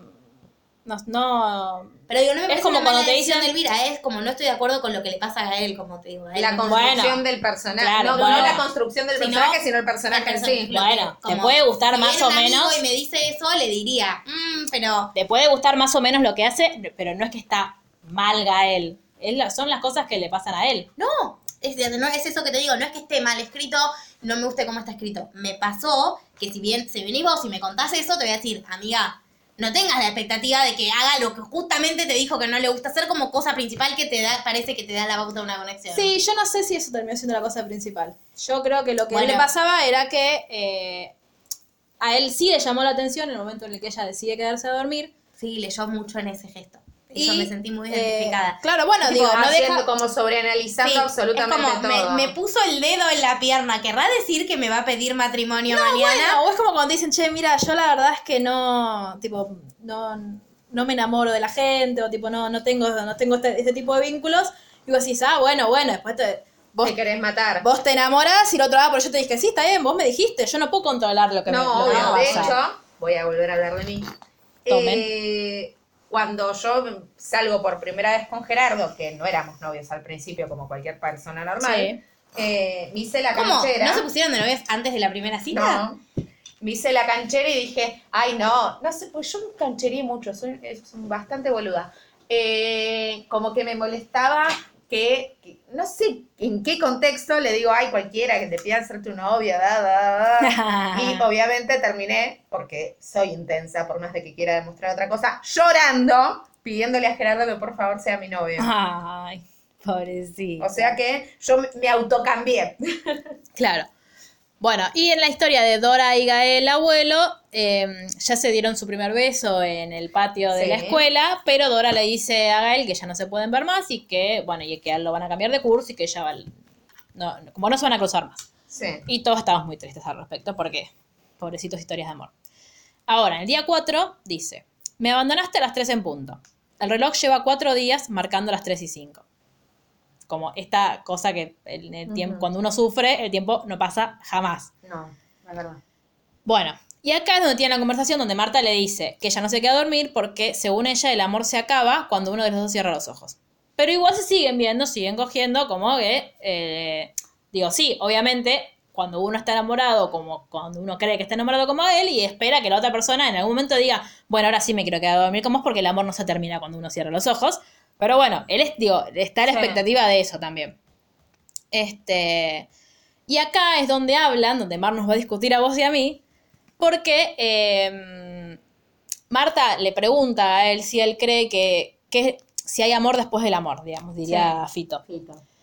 Y ella, y perdón, y Gael le dice, sí, sigue siendo amor cuando termina. Claro que sí. Todo el viaje de ida tiene una vuelta, todos los abrazos terminan despegándose, los aviones aterrizan, los frigoríficos se vacían, no sé. Las canciones acaban, y no por ello dejan de ser lo que son. ¿No te das cuenta de que hay amor por todas partes? En el niño que se declara una niña que se ríe, en el viudo que guarda con mimo una foto de su mujer, en la primera vez que le rompen el corazón a una chica de 16 años, en el dolor de un divorcio. En todo eso sigue habiendo amor, porque el amor no termina, aunque la historia sí lo haga. De eso se trata, no de esquivar esos agujeros, sino de saber a dónde se encuentran y seguir tu camino sin miedo a caer en ellos, es decir, aprender a vivir con los finales sin renunciar a otros principios. Y acá es donde tienen como esta... mm, A Gael le cuesta mucho entenderla, Marta. Yo siento que Gael, más allá de que es como Es más... un cabeza dura. Claro, que más allá de que tiene como esto, está muy, muy en, en contacto con su sensibilidad y que no pareciera ser una persona tan estructurada, sí lo es. Claro que Es sí. que es men- mentalmente como muy de, pero ¿cómo puede ser que no entiendas lo que si- si te lo estoy explicando? Y eh, Marta le da una respuesta que para mí es magnífica, porque le dice, pero ¿cómo vos no, cómo, cómo puedes no, no creer o no, o no ver que, que- que existe el amor, que está acá, que está allá? Y ella le dice, supongo que no he, que no he crecido rodeada de amor y es difícil creer en algo que nunca has visto. Claro. Después en otra, en otra parte de la novela también habla de eh, que el, el- el amor termina siendo una cuestión de fe, que uno no puede obligar a nadie a, a tener fe, ni tampoco puede Sí. obligar a nadie a creer en el amor. Pero en este momento, como que Gael está como, eh, no, no entiendo, que es como medio lo que nos pasa a cuando hay algo que es como tan obvio, por Sí. ejemplo, que, eh, no sé, que la clase obrera no vota a oligarcas, pero después termina sucediendo, Sí. y vos decís, pero ¿cómo no te diste cuenta? Sí. no sé, pasó, me confundí, me engañaron, lo que sea. Eh, yo sí estoy muy de acuerdo con lo que dice a él. Para Sí, mí es como no hay un, un bueno acá. eh, a partir del momento en el que no estamos juntos, yo ya no existe más el amor, no te quiero, vos no me querés, esto no funciona. Para mí igualmente no se refiere solo a eso, sino que la ruptura es parte del amor, Claro. digo, ¿no? Y que en realidad eh, no hace menos valeroso el amor que se tuvieron esas No. dos personas a pesar de haberse terminado. De hecho, después él se pregunta, cuando habla de la chica de la que se enamoró en, en la En el escuela, colegio. dice, ¿fue amor eso? Como siempre, que- porque siempre como caemos, sino en la lógica de que solo es amor cuando es correspondido. Digo, tanto antes como durante. Como cuando, a partir de que deja de ser correspondido, bueno, ya no existe el amor porque el amor es una cosa de dos. Yo discuto todo el tiempo con esa idea. Porque de hecho, Gael después en un momento le dice, el amor es algo, es como un acto de generosidad, es algo que vos le das al otro.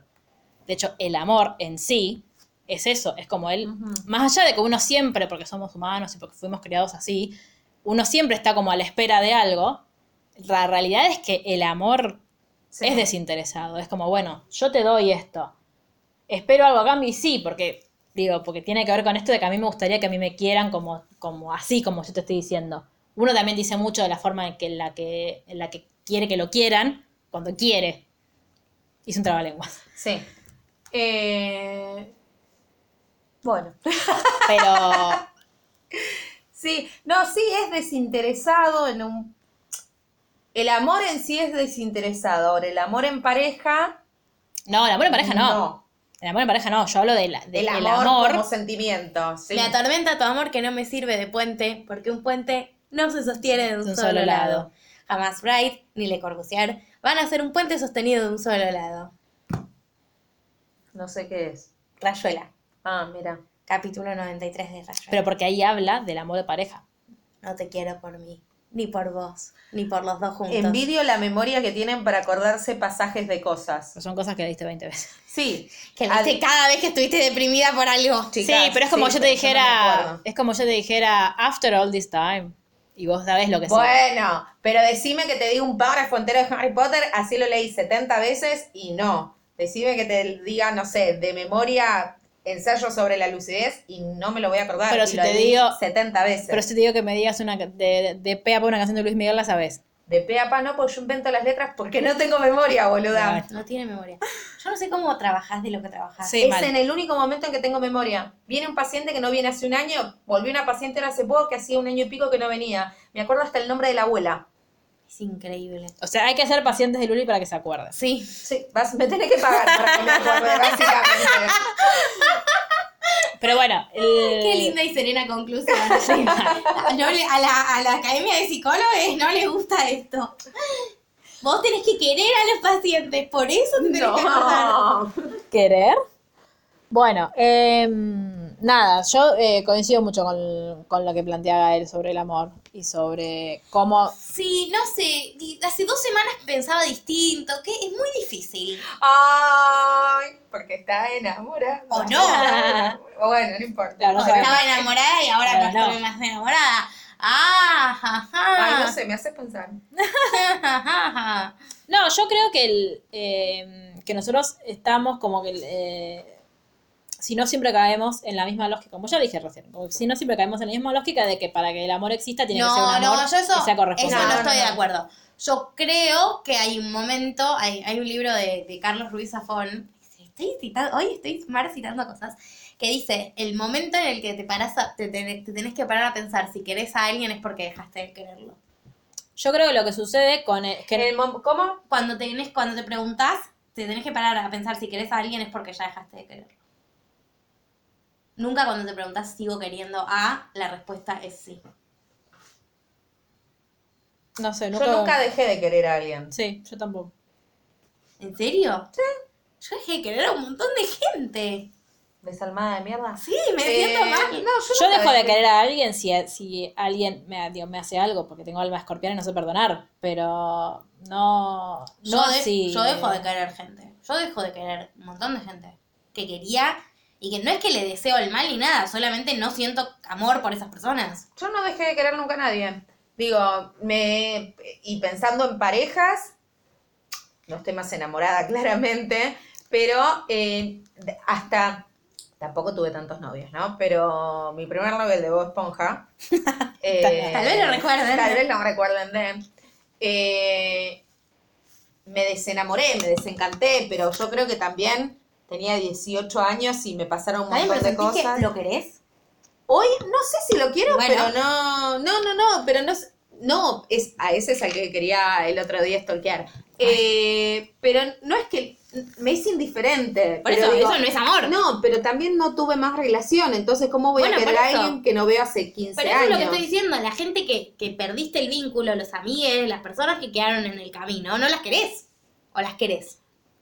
No Yo sé. sí, yo, yo guardo, yo soy de muy de, de, de, Pero de porque guard- vos sos una- un, Sos un ser metro con mucho amor. 60 de amor entero, no sé si me pero porque, 60, ok. no, ojalá, me, alargué. menos. Para mí todo el mundo Eh, es súper alto, vos también. gracias. Pero sos un metro y pico de todo amor. No, yo creo que, que se modifica, que se transforma, que no Sí. es el mismo amor, pero no... Claro, yo no, no- es el mismo amor. Pero no hay más. A mí no- Yo hay veces que hay gente que quería que ahora no la quiero. No, yo no que- concibo el dejar de querer así. O sea, para mí tenés que haber hecho algo muy malo para que yo no te quiera. Que aparte, aparte yo no tengo un término medio de... Para mí no, no te quiero, es te detesto. Claro, O sea, yo te es lo quiero que pasa. o Yo te hay detesto. gente que no la quiero. Hay gente que quiero, hay gente que quise. Son son mi- como mis tres categorías. No, claro, yo, pero a mí lo que me pasa es que es la gente que quise, no, no entra en la categoría que no la quiero, la quise en su momento y hoy por hoy, por X razones, no tengo más vínculo. Por eso. O pero no la querés. No es que le decís, No. ay, te quiero. No, No, le porque dirías te no hablo, de hecho. Bueno, por Pero Luli no le dice que quiere ni a la gente que Claro, quiere. Claro, no bueno, por eso es ¿qué difícil de pensar en esos términos. Pero Mentira, te quedó grabado el otro día cuando Sí, bueno, a Gerardo, bueno, pero porque a Gerardo es la persona que más quiero. Pero, Ah. No, yo incluso pero me por mi pasa papá que. está muerto, porque si estuviese vivo, mm, Ay, ayer le mandé Chutro Debate, tuvo la participación especial de, de Lucila. Igual ya después de cual, dijo cualquier cosa, menos lo que ya había dicho, pero no importa. tergiversé la palabra para tener, Para tener razón. Pero nada, yo el, me pasa eso, que es- siento que, que se transforma en otra cosa, que no es el mismo amor, que, Sí. que, no, que vos no lo quieras con la misma intensidad que lo No, que hiciste en ese momento, no significa que, que no quieras a alguien. Yo creo que estamos como muy acostumbrados a exacerbar mucho los, Los los sentimientos. Pero bueno, mientras tanto, eh, Dora, pa- viene el verano, viene el verano, ella ya le dijo a Gael, mira Gaelcito, nosotros dos, nada que ver, Sí. y se va a la casa de su mamá. Que acá Sí. conocemos un personaje que va a ser importante y va útil, en realidad, ¿no? importante para la Sí. trama más adelante, que es un tío, que es el hermano de su mamá, que estaba viviendo en Francia y que ese verano eh, justo estaba de vacaciones. ¿Qué pasa? Dora cuando vuelve a su casa y ve como, el- las, no sé, ve el pueblo y ve como tanta gente feliz, dice, che, yo Y quiero estoy estar... acá sufriendo como una boluda. Claro, yo quiero estar con, con Gael. Se arrepiente de haberle dicho, che, no, no quiero que nos veamos más. Entonces, cuando vuelve a la ciudad, dice, che, che, che, lo va a buscar. ¿Qué pasa? No lo encuentra. Pero, pero, pero, pero, llega a su mesita. Igual, a- acá es algo que para mí no tiene lógica con la trama, pero no importa. Eh, llega a ¿Por su qué? mesita y encuentra un paquetito de Gael con un paquete, con guantes que dicen, ay, porque el frío, no sé qué, Y para... manos débiles, Claro, fuertes. pero sí. acabamos de decir que, había- que era verano y que había vuelto de... Sí, pero ella había contado antes que en invierno se recagaba de frío y tenía unos guantes muy viejos. Sí, está bien, pero cuando, te- cuando Bueno. está terminando el verano, le regalas Y guantes. sí, está terminando el verano. ¿Qué empieza después del verano? El otoño. Bueno, pero el otoño en España Es re lindo que le regalen unos guantes. No voy a Es re lindo, es re lindo, pero fue al como... regalo. No sé, A hubiese... vos porque es un regalo, punto. Claro. Bueno, día 5 sin ti. Estaba Entonces, esperando que suceda eso para Sí, tirar el paquete porque es me que pone muy mirabas el nervioso. paquete y pensé que querías y no, la No. querías agarrar con ruido. La quería tirar, nada más. Listo. ¿En serio? Había mugre, basta. la mitad. ¿Sabes? Eh, día 5 sin ti. Tu ausencia aplastando mis entrañas. Pareciera que han pasado por mi alma 90 años. Marta, Estoy haciendo gestos. Gestos de desgarro. Quiero contar una cosa re mariana. a ver. que por, espero que la persona de la que estoy hablando no escuche este podcast, eh, este episodio Hola, José. especial. Hola, hola, de vos. ¿Sabes, Ricardo? Bueno, no. Em, estaba, Harry está hablando de vos. claro, yo estaba Harry conociendo, de, de, estaba de conociendo, estaba conociendo a Daniel Radcliffe. No, yo hablaba de, mm, de Harry el Conde. Bueno, a personas, A co- gente, cosas. estaba conociendo a personas y eh, vaya conociendo personas en lugares y estaba tipo mientras ta- mientras la- me hablaban por WhatsApp, yo iba leyendo el libro. Este. Sí. O sea, leía el libro, lo leí en una sentada el libro, porque no es largo y se No, es te lleva solo la historia, entonces lo leí de un tirón. Entonces, tipo, me escribían y me dicen, ¿qué andas leyendo un libro? ¿Cómo estás? Ahora no muy bien, pero todo bien. Y como que cuando recién conoces a alguien, no le quieres decir, estoy yo full on llorando como si conociera a las personas de las que Claro, estoy hablando. Porque, tipo, es como... Pues y- no te hablan más. y traté como de explicarle, como tipo, no, lo que pasa es que em, que me generaron mucha empatía las personas, no Pasan sé, tipo, cosas, claro, claro. como fui como, como lo más suave que, pu- que pude, me dijo, claramente igual, en este momento creo que esa misma persona no me diría lo mismo, pero en ese momento, en plan conquista, me dijo tipo, qué lindo que tengas esa empatía con los personajes, entre paréntesis pensaba, qué loca de Qué mierda, loca de mierda, tal cual. Narrador, en realidad pensaba. en realidad pensaba, qué loca de mierda en qué me estoy metiendo. Pero bueno, somos así intensas y nos gusta. Salvo Luli. Eh, No. ¿Qué? La difamas, sí. se enoja, No, me angustia. Te estoy diciendo no intensa. pero eh, es que ese es el tema. A mí me molesta la intensidad de los otros. Yo soy muy intensa con mis sentimientos, solo que no lo digo. Yo amo un montón, pero no te lo voy a decir. Me lo voy a guardar y me voy a angustiar y me va a dar dolor en el pecho, nada más. Digo, ese es mi mecanismo. Yo amo un montón y yo te escribo lo- los poemas más tristes de... Ay. Claro, pero después, anda, no te lo digo, los quemo y los prendo fuego. Qué, qué serenidad. Obvio, Bueno, en el, porque soy intensa. Andrés, por si no lo recuerdan, es el amigo de Gael. eh, no sé por qué, porque la verdad es que no me acuerdo. Le había como insistido en que, che, Gael, vos como por, tu, por la personalidad que tenés y por las cosas que decís, tendrías que tener una pareja estable. Como, Porque eso depende de tu personalidad. claro. Este, entonces, bueno, Gael ya estaba enganchado con Marta, pero ahora como que más, empieza como a, empieza a sentir que está enamorado de ella. Y hace lo que hacemos todos cuando, va, todos, cuando una persona con la que salimos parece tener algún tipo de problema que tiene que resolver solo, pero Nos metemos. metemos y nos pensamos como un refugio. Como, ay, bueno, como si vos tenés un montón de problemas, pero cuando llegas conmigo todo va a estar bien porque. O sea, te canta Ismael Zamorano, porque... Yo estaba pensando en Rent, en la de Live in my house, I'll be your shelter. Basta. Just pay. Claro. Monetización. Monetización de YouTube. Igual por mi versión No de importa. Sí, por las dudas. Por las dudas. Bueno, Marta, por supuesto que no le gusta, se resiste a eso, no quiere.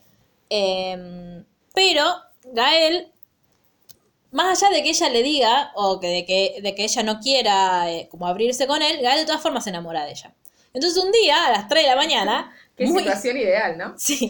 Gael levanta el telefonito y lo llama Andrés y le dice, che, boludo, me enamoré. Hashtag se quemó solo. Porque es evidente que vos le contás es un amigo y al otro día ya Sí. nada funciona. Este. Ay, estoy conociendo a alguien y el otro día Claro, sabes que no. creo que tenemos que ver personas, otras personas. Y a la vez le dice. O tipo, cuando decís, bueno, no lo contaré porque cuando salga mal, no quiero tener que contarle que salió Ay, mal a un sí, montón de personas. sí. Y a la vez a- hace algo que yo no me acordaba de, de la primera vez que lo leí, que es que le dice que él siente que su vínculo con Marta, está como que su relación con Marta está vinculada con la historia de sus abuelos. ¿Por porque, qué? Y porque él es maestro, igual ella no es alumna, ella es como el, Sí. la asistente. Y Ah. toda esta cosa, todo este rollo, dirían en España, de maestro-alumna. Quiero, hablar, quiero hablar como española. ¿Puede alguien eh, invitarme a un podcast de- en España y que me dejen hablar como Igual, española? no. O sea, tus abuelos pasaron la guerra civil. papá. Ah, pensé- no, no, pensé problema más grande. No, no, no te vamos a invitar, no, No. te vamos a dejar ir. No, perdón. Artista exclusiva de literalmente. Con vos todo bien. Pensé que me iba a decir que no puedes hablar en español, no puedes hablar con nadie español. No, a Gael, no, Gael. O sea, tus abuelos se bancaron el franquismo. Dale, Claro, te mando sí. un beso.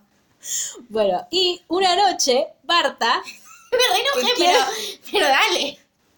Que quiere seguir teniendo vínculos con él, pero no los vínculos que quiere él, le dice, che, vamos, vamos, vínculos. Vínculos, ¿quieres Eh, seguir teniendo, tía? Por, por favor, si alguna española está escuchando esto, no se sienta ofendido, sabemos que lo hacemos mal, perdón. Sí, obvio. Y yo tengo un pasaporte español en mi casa que me habilita. Bueno, He dicho. igual no... mm, ¿Qué no, importa? no, igual no se puede ofender gente por sus acentos, pero no era ofensivo. Este... Solamente era malo. Bueno, Marta... claro, Solamente lo estoy hablando como el culo. Claro, Pero, solamente lo hacemos mal porque somos malas. Eh, Marta le dice, che, vamos a un barcito. Y él dice, bueno, vamos a un barcito. Y se piden un whisky. Y hacen esto que después se transformó Hacen como... esto que es un plagio de Ismael Serrano. que es que Por ella favor, toma whisky. razón. Sí, porque no se acuerda de lo que estoy hablando. No, Ella toma un trago de whisky y en vez de tragarse el whisky, esto no es el plagio Ismael Zamorano, lo otro es plagio Ismael Zamorano. Claro. El whisky no. Ah, No. ok. No, pues digo, pará. ¿Qué canción, ¿Qué canción no me estoy acordando? No, que van y toman Sí, en un bar. sí. bueno, y hace esto de beber whisky de la boca de otra persona. Qué, qué asco. Sí. Bueno, igual cuando chapás también te cabe saliva. Pero no lo No voy pienso. a, no voy a. No lo pienso. ¿Cómo? Sí, también chupo pito y no Claro, pasa nada, pero bueno. Bueno, como lo bueno dura poco, pobrecito. Unos días después, acá Luli puede empezar a interactuar porque vamos a hablar de algo que le gusta. No, pero estoy Marta. interactuando, che. Marta le pregunta a él si vio Casa Blanca. Ay. Yo Que no sé qué corno. No soy tan idiota. Listo. Así no Sí, me es verdad, me iba a entusiasmar. Y hablan sobre- toda la Te canción. aire. Llegó Amo tanto. mi momento. No, no, no. Y hablan sobre una frase que dicen en Casa Blanca, que es el mundo se derrumba y nosotros nos enamoramos. Sí, igual, de nuevo, Casablanca se estaban fumando la Segunda Guerra Mundial. Pero esa fue Marta, no fue él. Bueno, se lo digo los dos. Ah. Pero claro. No, como vos te enojas con Gael nada más. No, no, muy El millennial esta cuestión de pensar todo el mundo se está vivís No se está en cayendo, no te está pasando nada. España, o sea, Claro. loco. ¿Qué mundo se te está cayendo? ¿Se separaron tus papás? ¡Ay, qué drama! Un poco metafóricas que son igual. Sí, Pip. Este. Cipit Zelda es de Sabrina, ¿no? ¿Qué? La frase Cipit, no te vas a acordar, te estoy preguntando algo imposible. Conoce a tu audiencia. Lo dice Gerardo. Es todo lo que te puedo decir y a mí se me pegó Gerardo. No, yo me acuerdo de, de que soy muy chica de la frase Cipit Zelda y no sé de dónde es. Si alguien sabe. Y debe ser Sabrina. Pero ¿por qué si yo veía en castellano Sabrina? No? Capaz que lo decían también. ¿eh? ¿Qué ¿Cómo lo decían Bueno, en si alguien sabe de capi- del qué capítulo es. ¿Cómo, No es, sé. ¿Cómo es en ¿Lo castellano? Sí, ¿Y? no me apareció en su momento, pero lo googleé hace mucho. Bueno, cuestión que Marta le dice a él que eh, cuando ella piensa en él, se imagina como, esto que es- creo que son cosas que suceden solo en Europa, como esos trenes que tienen escala. Porque es como esos trenes en los que tienen paradas largas en estaciones. Entonces vos podés ir como dar una vuelta por el pueblito, volver a subirte al tren y seguir. No, te subís a otro tren, no vas a. No, No, el- no, no, no, no. Eh, Como lo explicó ella, Sí, pero no es el mismo tren. es así. No, eh, vos lo Este- que puedes sacar en España es una cosa, en Europa, es una cosa que se llama Eurrail Pass, que es un pase de tren que te puedes tomar trenes gratis. O sea, te No pagas gratis. todos los trenes, sale carísimo, pero tenés todos los boletos de tren. Entonces, lo que haces es, llegas a un pueblo de la mañana, te tomaste el tren de la noche para llegar a las 8 de la mañana al pueblo, recorres el pueblo y a las 8 de la noche pasa otro tren, te tomás el otro tren, tipo antes del amanecer. Ahora, no, ¿No viste? Conoce a tu audiencia. Ahora, viste? eh, No viste. entonces... ¿Esa de qué año es? Esa es que tiene que ver en el 90 que corresponde. Nunca vamos a terminar de grabar esto. No, perdón. Este, entonces, dice que lo que a ella le pasa es que cuando llega a estos lugares donde siente que hay, que ella tiene como la posibilidad de conocer lugares que no hubiese elegido por otra, por otra circunstancia y que ve que hay gente tan feliz, que le está pasando tan bien, que eh, a ella como que le surgen varias como salidas. Eh, dice que tiene una sensación de a veces quiere quedarse ahí porque por, por cómo ve a la gente, otras veces tiene ganas de, como es algo tan alejado a lo que ella está acostumbrada, ir sin no volver nunca más, o también irse de ese lugar, pero recordarlo para siempre, como de siempre tenerlo en, en la cabeza. Y es, cuando yo lo leí la primera vez, me pasaba que como que yo estaba como, bueno, a ver, dale, dale, a ver qué pasa, tipo, ¿lo vas a dejar o no lo vas a dejar? Sí. Pero cuando lo volví a releer, lo que me pasó fue que yo sentí que fue muy cruel lo que le estaba diciendo, pero después fue, fue, pero fue muy real, como que fue muy sincero. Entonces, como me pareció una forma, digo, como que la, que la aprecié más ahora, en cuando lo En volví esta a nueva leer. lectura. Sí, pero yo tengo una pregunta. ¿Alguna vez conocen a alguien que le haya pasado, que le haya pasado o a ustedes les pasó? Digo, es algo que se habla mucho últimamente y siempre me da la duda que estando bien y queriéndote con la otra persona te vas por cosas. A mí no, pero evidentemente sucede. ¿Alguien quiere terminar un vínculo que está bien y le está funcionando y le está pasando bien? Pero es que no a estaba ella no le funcionando. estaba funcionando. Claro. El tema es ese. Nosotros lo estamos viendo desde la perspectiva de, De- Gael, claro. pero a ella no le Es estaba verdad. funcionando. es verdad. O sea, es un libro que te muestra un solo lado, el narrador está con él todo el Sí, es tiempo. como cuando uno dice, ¿y por qué me dejó si nos queríamos tanto? Claro. Bueno, Evidentemente, no, no. estaba sucediendo. O Gael Claro. estaba como muy enseguecido en lo que Claro. le pasaba a él y no quería ver lo, que, lo de ella. Y yo creo que ese planteo es obvio que la persona le está diciendo que se va a ir, porque si son las vacaciones y se quiere mudar, te va a decir, no sé qué quiero, o no te va a decir, no sé si quiero irme, irme un poquito o quedarme. Es obvio que no te querés Bueno, quedar. pero ahí a mí, por intensa, eh, lo que me pasa es esto. A mí puntos me- o me querés Claro. o no me querés. Por eso. eso. de que dudás, sabés que, pero ahí a mí me agarra la loca y es no. O me querés entera o no o andate. Claro, si que me me, lo parece poco amor propio, pero Gael no lo leyó, no leyó esto que le estaba, digo. No, ahí igual el, en esta parte, porque ellos tienen como dos conversaciones que son muy intensas, donde un- una parece que lo va a dejar pero no lo deja, y otro que donde lo deja. Sí. Este, y acá, como que él le dice, bueno, mira, como vos tomate, yo no te puedo decir lo que vos tenés que hacer, vos tomate el tiempo que quieras, pero tomá una decisión. Como digo, a él le duele, Sí, pero también obvio. dice, yo entiendo, dice, yo entiendo, y también, también tiene como otros pensamientos de decir, más o menos dice cagona, pero Sí. porque él está como muy enojado, y como cuando- uno cuando, cuando está dolido también está un poco enojado, Obvio. entonces como que él Sí, y tenemos Hace todo como el derecho ese- del mundo a tener bronca porque la otra persona no nos quiso como nosotros Obvio. digo. Sí, es, más- es como que siente frustrado. como- Claro, pero ¿Por digo, qué no me querés como Claro. yo te quiero? claro, da bronca. Una cosa es tipo, bronca no es voy te hiervo el conejo, es como decir, no, ¿qué no, pasa? no. Sí, Más Claro, aparte a él lo que le pasaba era que se enojaba con él. Como que él, él no era, o sea, era con ella también, era con la situación, Sí. pero también era como mucho con él, como que se le agarraba que él, él trataba de con él siempre trata de entender todo, Y a veces era como, bueno, no, Bueno, pasa no que a Marta le pasa esto. claro. No, es, no, no hay una forma de explicarlo. No es A, No, A, B, claro, entonces no hay un C. razonamiento acá, no le sucede, punto. Este, pero bueno, pero es una, digo, yo conozco mucha gente así. Es como, es algo que, que sucede, esto de que quieren comprenderlo lógicamente Ah, sí. siempre. Pero también porque uno me parece que lo que le pasa a Gael es que no se resigna a encontrar la forma Claro, de que ella lo quiere como, quiera. quiere como salvar la situación de alguna forma. Claro. Este, pero bueno, mientras tanto, en muchos, muchos años antes, eh, Dora y Gael abuelo deciden, se deciden quieren tener una vida juntos, entonces se van de Madrid, se van a un pueblito ahí por Almería, cerca de la familia de Bisbal. Y eh, Dora y sigue siendo maestra porque pidió el traslado, pero Gael ya no puede ir a la escuela porque todo el mundo sabe que están juntos, entonces es como, ah, pero sería como muy notorio. Sí. Entonces, eh, nada, él, él estudia por, como por libros, ella más como que da clase en, en casa. Sí, estás eh, como es Homeschooling, Por tal la- cual. por la germu. Claro. Este, pero ahí ya, por lo que te va contando ahora, vos ves que empieza a haber como cierta tensión entre quienes defienden la República Sí. y los que van a después a protagonizar el golpe que del Sí, golpe de Estado que va a la, vida civil, a la guerra civil y después al franquismo. Y Dora hace una reflexión muy linda sobre el amor para explicar cómo subsistía ante esa situación con Gael abuelo y habla de la mano tendida, que es lo que él, que también yo creo que por esto esto de la mano tendida, el equilibrio, que, el- que lo que hace que el amor funcione, yo creo que de ahí también Gael se agarra para decir como, bueno, yo estoy acá, estoy acá, estoy acá, como, como yo quiero, pero a veces el otro no te quiere agarrar la mano. No, O sea, vos podés tendérsela, pero no puedes esperar que te la agarren Para siempre. mí el meme de Floma Ige es muy gráfico, tipo, hasta acá te ¿El puedo meme de? Floma Ige. ¿no Ah, sí. Ahora te lo muestro. El de después anda a terapia. Sí, es como el mejor meme del mundo en ese sentido. Es como, bueno, uno puede ofrecer todos los recursos que estén a su alcance.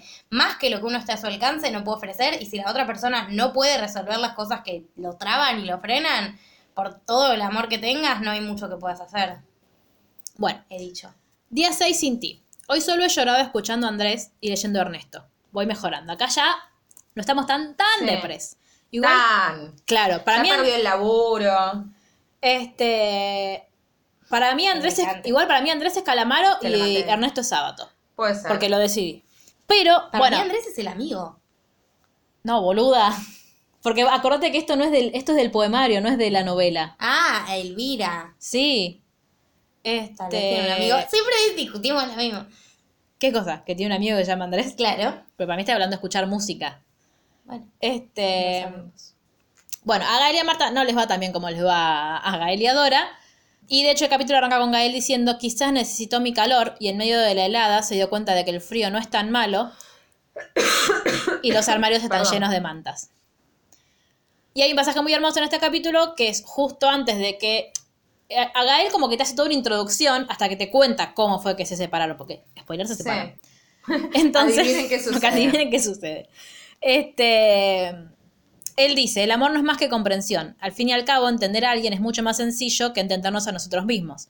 Por ese motivo, porque la conocía tanto como la quería, no hice nada el día que me abandonó y derrumbó los aviones y sacó los dedos de mi pecho y escupió los besos que teníamos pendientes y se cortó los brazos para salir de mi cuerpo y clavó las agujas del reloj en mi espalda. Ya no tengo Igualmente por qué no. cortarme las venas. No, hay sé si el interior. amor es entender por completo al otro. No sé si por completo, siempre tratas de comprender a otra Está persona. bien, pero más que uno mismo, imposible. Digo, ahí es donde me parece Para que mí en una lectura del amor romántico súper idealista que no- nos lleva a enamorarnos de alguien que no nos ama. Digo. ¿Idealista por qué?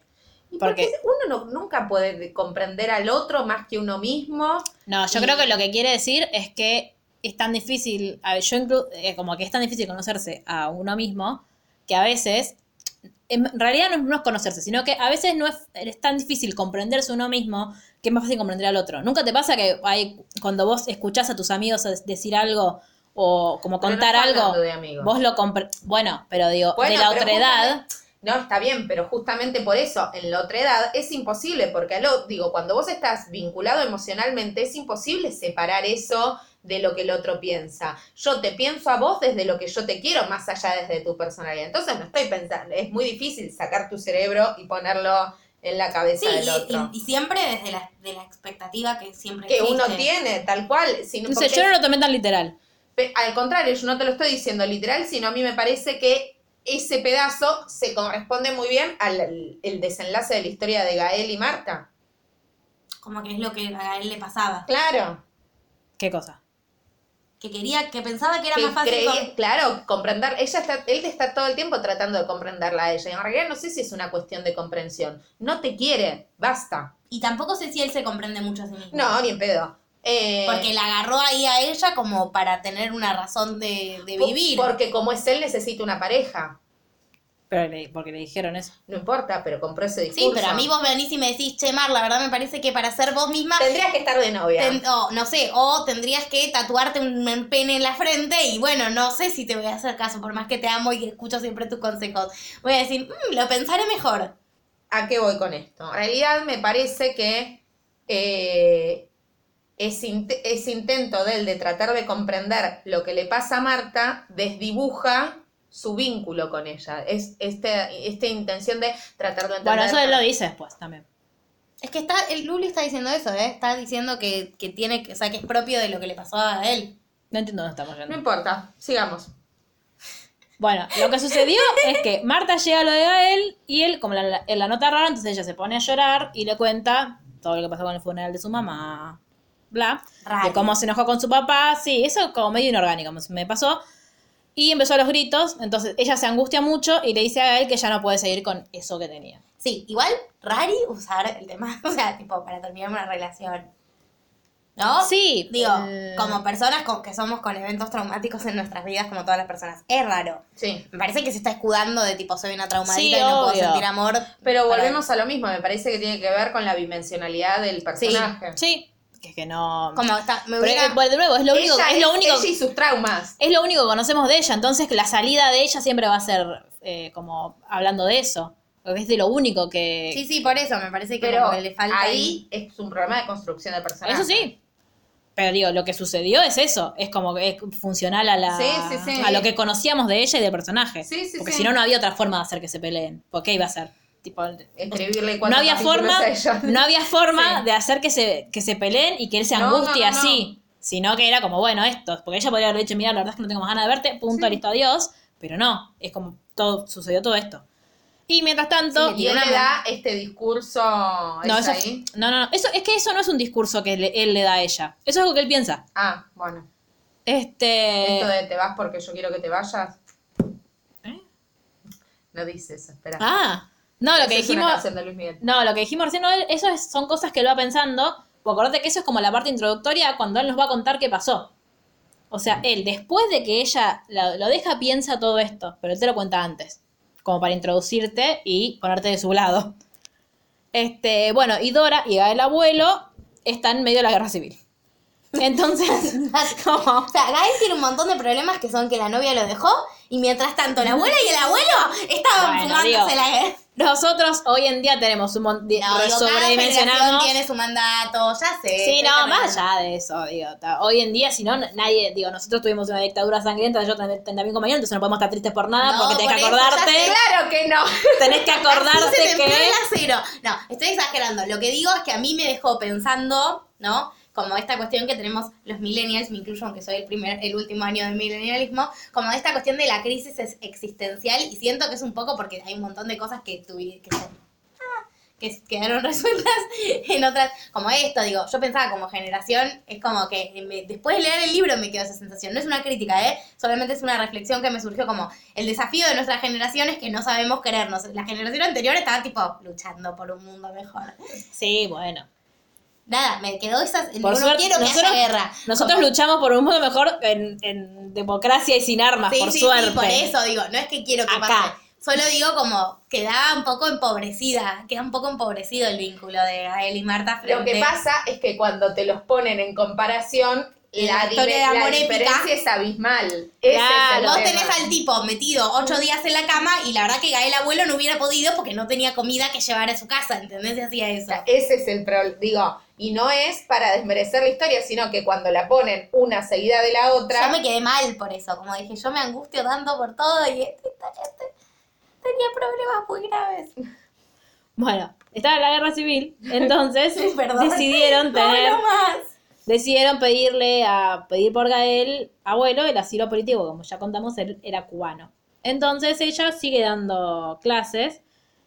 Ella decide no, como ella dice que baja la voz, pero que no oculta su, ni sus Sí. ideales ni sus convicciones. pero que ella ve como a su alrededor hay mucha gente que se, lle- que se llevan presa, hay mucha gente que fusilan, hay mucha gente que por miedo se ve obligada a cambiar sus discursos, los libros con Sí. los que trabaja, etcétera. Eh, y a la vez, como ya contamos que Gael estudiaba en su casa, él decide, como tiene una realidad tan cruda, decide dejar de, de leer historia y se pone a leer poesía. Entonces, le- su ejercicio todos los días es leerle a, mm, a Dora Miguel Hernández, Lorca, Antonio Machado, que son como los poetas que a él más le gustan. Y eh, Dora cuenta que a ella y a Gael Abuelo la guerra los encontró haciendo el amor, ya que según él hay que amar hasta en la guerra. Y cuando finalmente terminó, Dora descubre que está embarazada. Y Gael tuvo una hermosa, como siempre, manera de ilustrarlo, diciendo, por fin viene tu acento, mi amor, por fin viene tu acento y mi color, por fin viene nuestro árbol. Como que era la perfecta combinación. Sí. Igual, me- aparte me imagino tipo un, alguien con, con tez cubana eh, y con acento español y es como, "Ah, qué maravilloso. bueno, día 7 sin ti. No, no lo leas, no hace falta. Mi madre me ha besado las ojeras y he salido del ataúd que es mi cama sin ti, dejando al lado de la almohada una nota de Si mi resurrección. mamá algún día me llega a besar las ojeras, le meto un saque. Pero a Gael evidentemente le gustaba. No me toques. ¿No es Elvira la que escribe los poemas? Sí. Entonces Elvira. O sea, Sí. no son los poemas de Elvira. Sí. ¿No me dijiste que era Elvira hace dos minutos? Entonces no me hables de Gael. Bueno, a. Elvira se ve que le gusta. Esta es la escena completa donde Marta deja a Gael y cuando ella le pide que reaccione, él cuenta que empieza a ver un muro imaginario construyéndose entre ellos. Cuando Marta pronunció esas cuatro balas, no puedo estar contigo, mi reacción instintiva fue hacerme a un lado. Entendía el amor como algo que se ofrece a alguien, un acto voluntario y generoso. Tantas canciones no podían equivocarse, tantos poemas tampoco. Sí podían equivocarse, igual A mí me pasa igual que a veces pienso, tipo, ay, pero tipo, tanta gente escribe sobre el amor, no puede, no puede ser que no, que, que no suceda, que no pase. El amor. como no, no- nunca, yo, yo esto, eh, o sea, yo lo leí y dije, esto es algo que yo pensé mucho en mi adolescencia. El tantas canciones no podían equivocarse, tantos, tantos sí, poemas pero tampoco. después yo pensé, ¿cuál es el libro más publicado en la historia de la humanidad? La Biblia. No más preguntas, señor juez. No entiendo. Que nada, que la Biblia pasó. Ah, Un chabón que convirtió el agua en vino. bueno, según tu religión, no según la nuestra, sí. ¿Vos crees que mucho? No, claro, yo Bueno, soy por atea. eso. Entonces es como, bueno, qué sé yo, necesitamos las ficciones para sobrevivir. Tal vez necesitamos ficcionar sobre el amor. Incluso lo que escribimos de una perspectiva no ficción termina siendo un poco una ficción. Estoy re No, cínica hoy, no, igual. sí, mal, mal. mal. En esta no- yo te quiero un montón, lo sabes, pero en esta no te puedo acompañar. A mí el amor me, No, me yo duele. creo que el amor es. Yo creo. Ay. Ay, me dan asco, me voy a ir. No, yo no dije que el amor no exista. Yo dije que se pueden equivocar tantas canciones. Sí, porque Sí, pueden tener sí. construcciones del amor romántico, retrógradas y nefastas. Sí, claro que eso sí. me refiero. No estoy diciendo nunca existe el amor, digo, sí existe. Bueno, pero Puede cuando, no uno, ser. cuando uno atraviesa una ruptura o cuando a uno le están diciendo que no lo quieren, uno quiere creer, como que uno se aferra a todo eso del amor que conoce. Entonces dice, che, no puede ser que... Es que te estoy dando la razón. Chicas, cuando mi ex me dejó, te hago you desde acá, eh, yo escuchaba todo el día Vuelve de Marquis Martin. Te quiero. A mí cuando me dejan Ay, qué escucho. ¿Ves? Somos muy distintas. Yo cuando mi canción de ruptura es la de tipo, tú me hiciste sentir que no valía. No canto más, de Gloria Trevi. No sé ni cuál es, imagínate. La de y todos me miran, me miran, Ah, me miran, sí. porque sé que soy linda, porque todos me miran. No, yo me, me No, yo me pongo en Iván mi Noble. sufrimiento. Yo no, yo me hundo mi Igualmente, vuelvo, ¿no?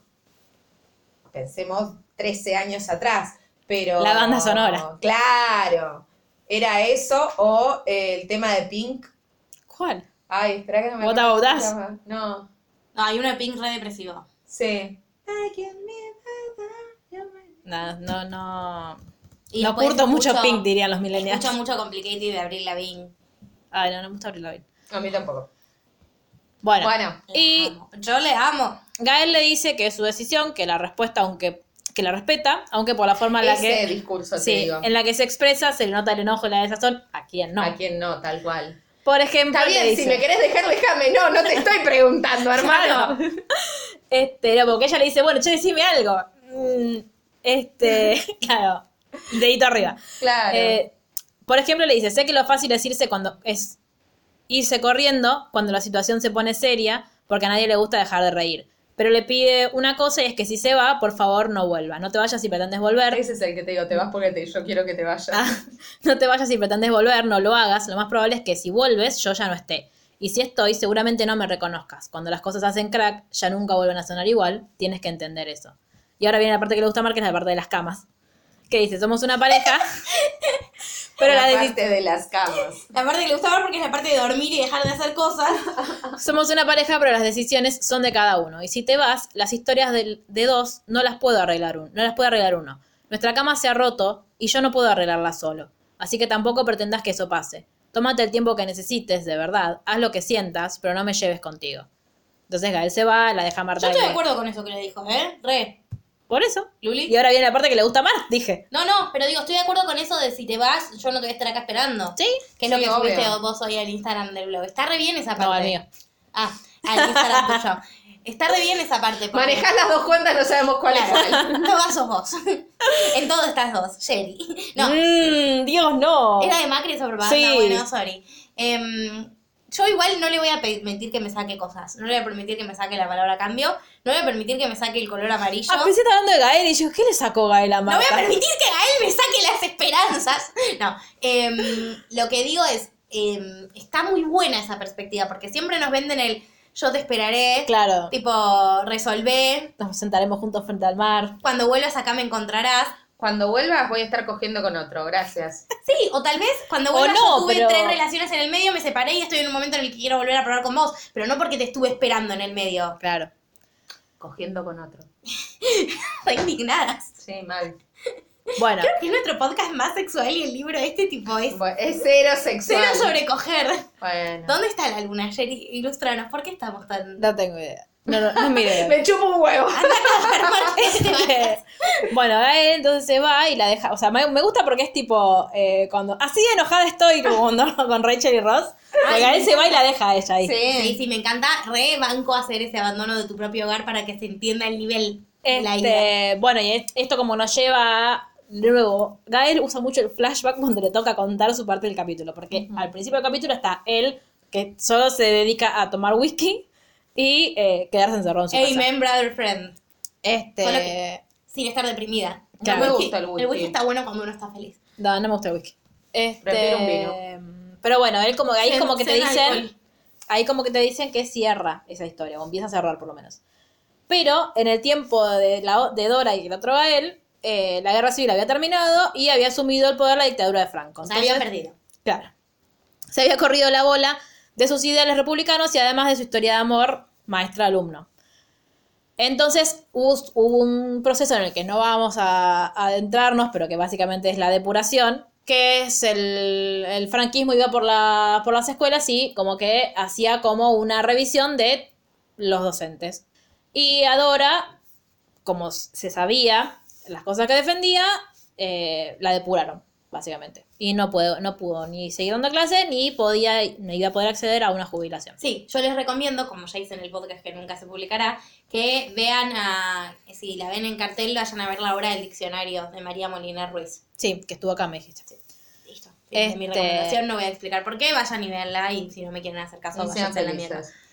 Y cuando Dora le contó que la habían depurado, Gael buscó una caja que había guardado durante mucho tiempo con trabajos y cuadernos de los estudiantes, donde se habían conocido, para que ella eh, nunca se olvidara de quién era y del maravilloso trabajo que hacía. En qué, y en qué consistía su esencia. ¿Recuerdas lo que te dije de lo importante que es tener al lado a alguien que te haga la vida más hermosa y más fácil? No es tan complicado, de verdad que no. Solo hay que dejar el cansancio a un lado y buscar la parte buena de las cosas por ti y también por quien tienes delante. Esto es un hermoso mensaje para que de, Gael- de Dora a Gael en el momento en que Gael quiere cortarse las venas, pobrecito. Tipo, no es tan difícil, Gael, te juro que sí. Si yo soy Gael, le, le respondería a Dora, te Sí. juro que en este momento es muy difícil. Y pasamos al día 8 sin ti. Me he ido a dar un paseo a la playa, ha llovido como si le hubieran roto el corazón al cielo, y he comprendido que uno es de donde llora, pero siempre querrá ir a donde ríe. No es tan depresivo así. Medio esperanzador. Claro. No me gusta tampoco. Nada le venía. No te gustaba nada, Mar, al final. Encima la amo a Elvira, me encantan sus poemas, solamente estoy, estoy enojada. Este. No con Elvira, con el mundo. Con el amor. con Este. las esperanzas. No. Bueno, Gael está deprimido, entonces no quiere hablar con nadie, los padres lo llaman y no le da bola. Y pasa los días encerrado en su departamento tomando cerveza, mirando series, durmiendo y haciéndose preguntas. Yo, lo que me hago yo todos los mi días, estado claro. normal. Ah, Estoy deprimida y no me enteré. Esa soy yo sin depresión. Renunció a su trabajo en el taller. Esa también soy yo sin depresión, nunca agarrando la pala. Y me parece súper interesante cómo Elvira aborda la ruptura, porque yo siento que lo hace como con sinceridad y que hace como, eh, hace explícito todos los estadios que va atravesando. Incluso es algo que se ve en los poemas. Eh, al principio cuenta que Gael la extraña y piensa en llamarla, porque todo lo recuerda a ella, pero no lo hace, porque aprendió a conocerla y entendió sus miedos, y pero después Gael se enoja. Entonces dice, mi, mi cabreo, o mi enojo, porque Argentina, eh, con ella no era, de- no era con ella directamente. Lo que me molestaba de verdad era cómo se había ido. Esa falta de lucha y de compromiso. Yo no había vivido una historia de amor en condiciones, pero conocía la de mis abuelos y me fastidiaba esa facilidad para la huida. Bueno, tengo cosas para decir. Ella no lo amaba, entonces ¿por qué va a luchar por algo que no quiere? El punto siguiente fue desconfiar de sí Yo mismo. quiero preguntar una cosa. ¿Gael estaba pasando por una ruptura amorosa o por la macrisis? Voten. El- ¿Esa falta de compromiso era la de la clase media argentina o la de Marta? Podemos adaptar esta historia. Es, elige tu propio, elige tu propio. Elige tu propio enojo. Aquello me hizo replantearme algunas cosas. Tenía la sensación de que Marta había llegado a mí perdida y que en el proceso de encontrarse a sí misma se había marchado. Empecé a pensar que el problema era mío. Mal. Quizá mi forma de... Más enojadas que la otra vez. Sí. Pero porque la otra vez no llegamos Tenía, a mí el sueño me pone blandita. me da esperanzas, ganas Quizás de mi forma de querer no era la correcta, porque si no se había ido así. Entonces, dice, el día que decidió, por fin se decidió salir de su casa, fue a dar vueltas en subte primero y terminó, no sabemos cómo, encontrar, yendo al bar donde, se, donde había ido con Mala idea. Marta. Les aviso, por si alguna Sí. vez piensan hacerlo. Y le encuentra a ella besándose con el Haciendo lo mismo Sí. que había hecho con él de perdón. el whisky. Si a vos te gusta hacer una determinada práctica sexual, No, no está mal, a él le rompe el corazón. Claro, porque ese es un día especial. Sí, nadie dice, ah, qué chota. Es como, Claro. ¿por qué estoy presenciando esto? ¿Por qué va a salvar ¿Por que te llevó ella? Era obvio. Digo, es como yo. El otro Es día me puse a estoquear. No hay que estoquear. No. El que busca encuentra, no hay que buscar. salvo que... Te chupé un huevo, Te pero si un no te chupa un huevo, No, claro. don't do it. O sea, el límite Plaza Francia es mío. No lo pises si no me quieres cruzar. Sería la traducción. Sí. Bueno, Dora empieza a ver las atrocidades del franquismo muy cercanas, porque desaparecen compañeros, meten preso al exdirector de la escuela, la gente deja de hablar entre sí por miedo a ser buchoneados, matan y humillan a adolescentes, que es una escena muy espantosa, cuando aparte está mucho tiempo horrible, narrándola. es horrible, es Sí. horrible, horror. Y está asustada y teme no solo por ella, sino también por Gael, que, fiel a su estilo, le da un discurso que la calma diciéndole que no había manera, por más de que efectivamente lo lleven lejos de ella, de que pudieran estar separados. Que él siempre viviera en ella y viceversa, y que además ahora tiene un arbolito en camino que los uniría para siempre, as known as tiene una bendición. Día 9 sin ti, no te olvido, pero hoy he vuelto a reír de nuevo, y he sentido un anhelo reconfortante al abrir la ventana como si el aire barría los fantasmas de mi suelo. Bueno, Gael tiene una pesadilla en la que él se mira en el espejo y siente como que se ve como consumiéndose. Entonces sí, dice, che, me parece que no estoy en un momento de mi vida que debería empezar a sobreponerme a esto. Este, me gusta mucho No sé algo- si está tan bueno esto que estoy viviendo. me gusta mucho algo que cuenta que le decía Marta, que Marta le dijo que él es un hombre continente, de esos que tienen tanto que dar que no pueden recibir nada porque no les cabe. Como para diciendo, yo no te puedo dar amor y vos tampoco lo necesitas. Igual, re, sí, Sí. todos, todos podemos recibir amor. Este, entonces lo llama Andrés y le cuenta que se separó de Marta y le pide perdón por su ausencia. Abre todas las ventanas de la casa, se baña, se afeita, como hacemos todos cuando queremos arrancar una nueva etapa. Sí, te cortas el pelo. Claro. Y también llama a sus papás para hablar con ellos y contarles que se encontraba mejor. Andrés lo va a visitar porque volvió de Londres, porque no sé qué le, corro le pasó, que decidió vender la galería que tenía ahí, pero quiere... No, pues se dio cuenta que huir no era la solución, básicamente. Ah, sí, ah, claro, Sí. donde le da mal después es acá. Este, entonces compra una galería en, en España y le, le dice a él que quiere que él eh, como que exponga en la inauguración. Gael ya había tenido una exposición hace un montón, entonces Andrés le dice, che, ¿por qué no pones la misma? Y él dice, no, no, no, no, yo quiero hacer una nueva, se va a llamar Días sin ti, como el libro, ¿no?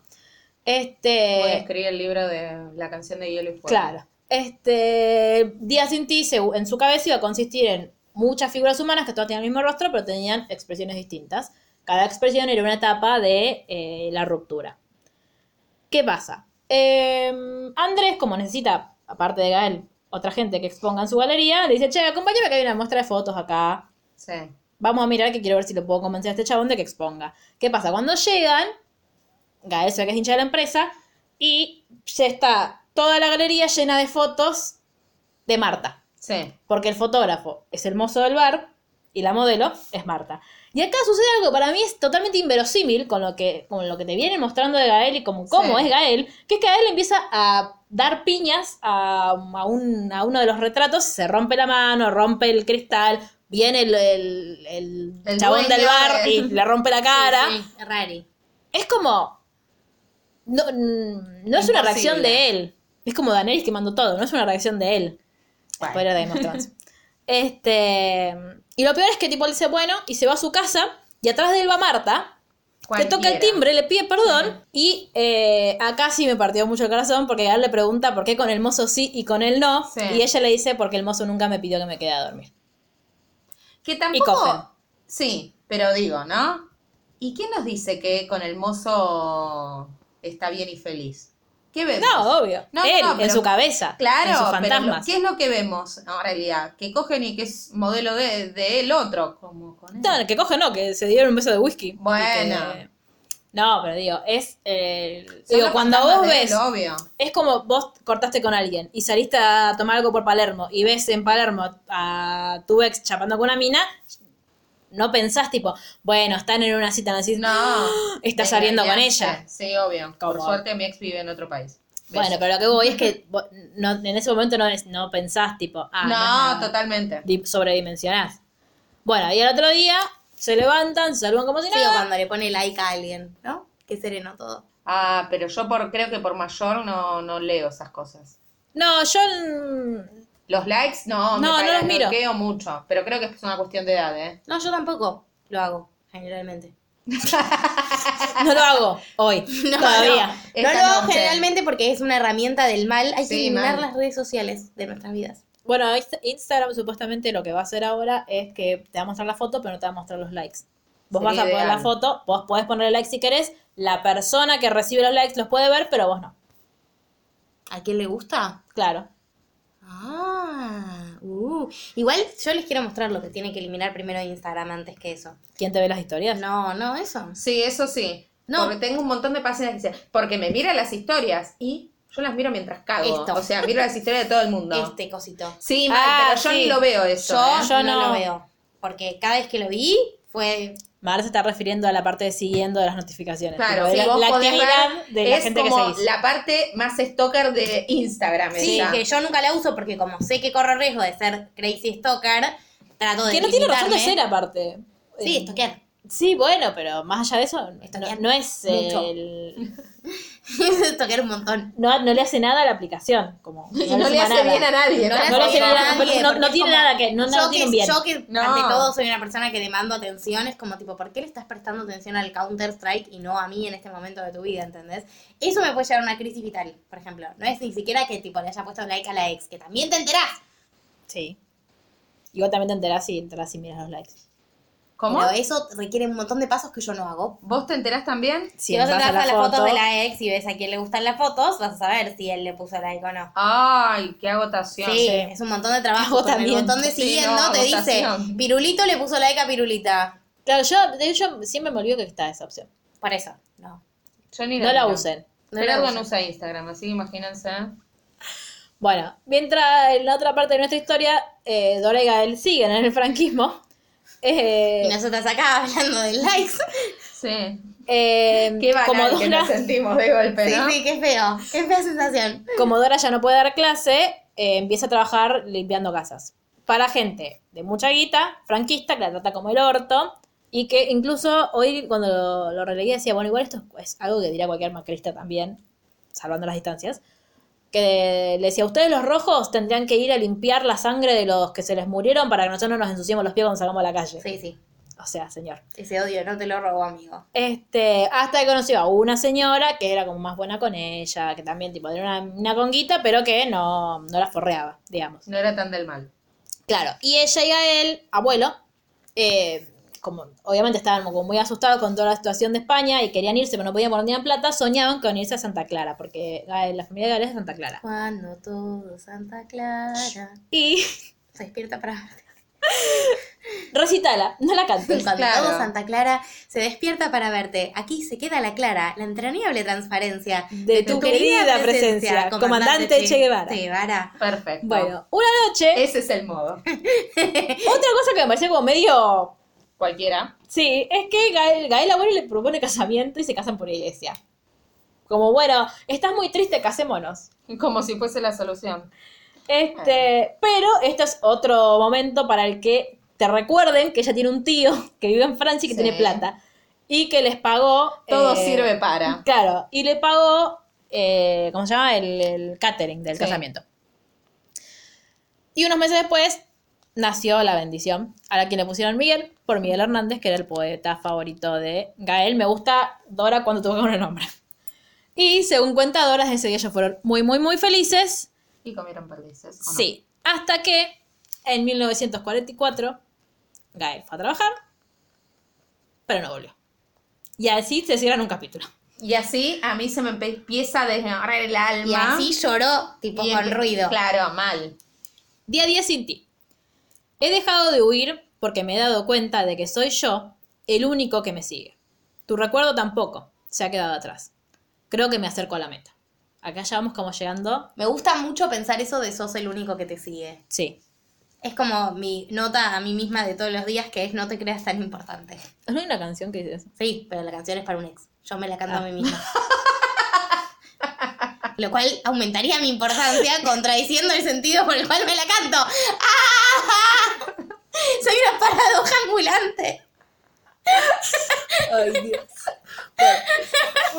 Ahora vos también te estás riendo. Gael sale de sí, pero yo me reí y vuelvo. Gael Ay, qué amor. sale de su departamento a hacer mandados y como es un pelotudo, se olvida la llave adentro. ¿No? No es un pelotudo, quería volver a verla.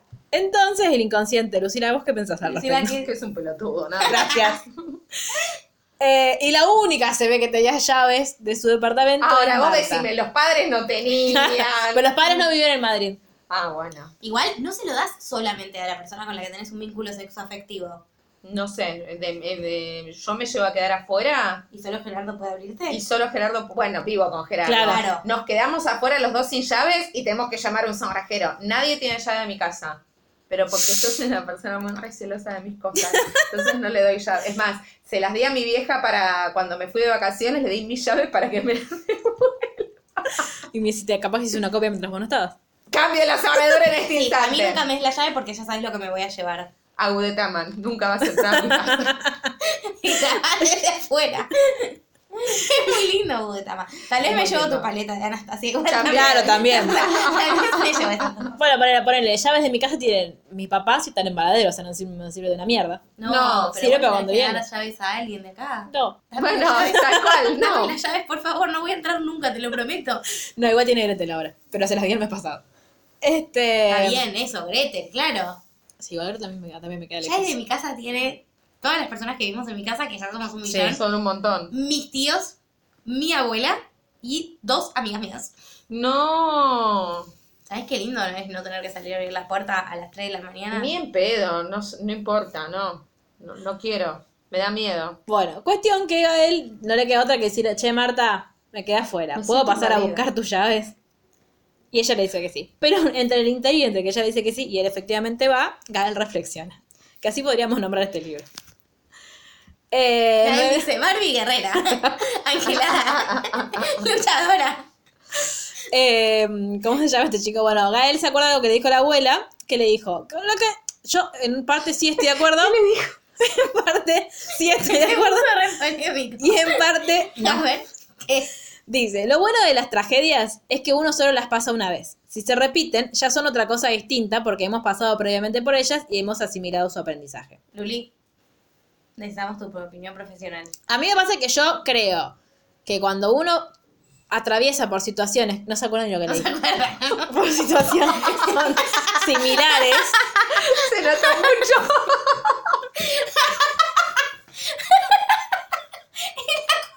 Es que nos tentamos. Así procesamos la tragedia en este podcast. Dios. No, entonces, a mí lo que, lo que a mí me pasaba cuando leía es que decías, bueno, sí, por un lado tiene razón, porque estamos en la página 7, Lucía.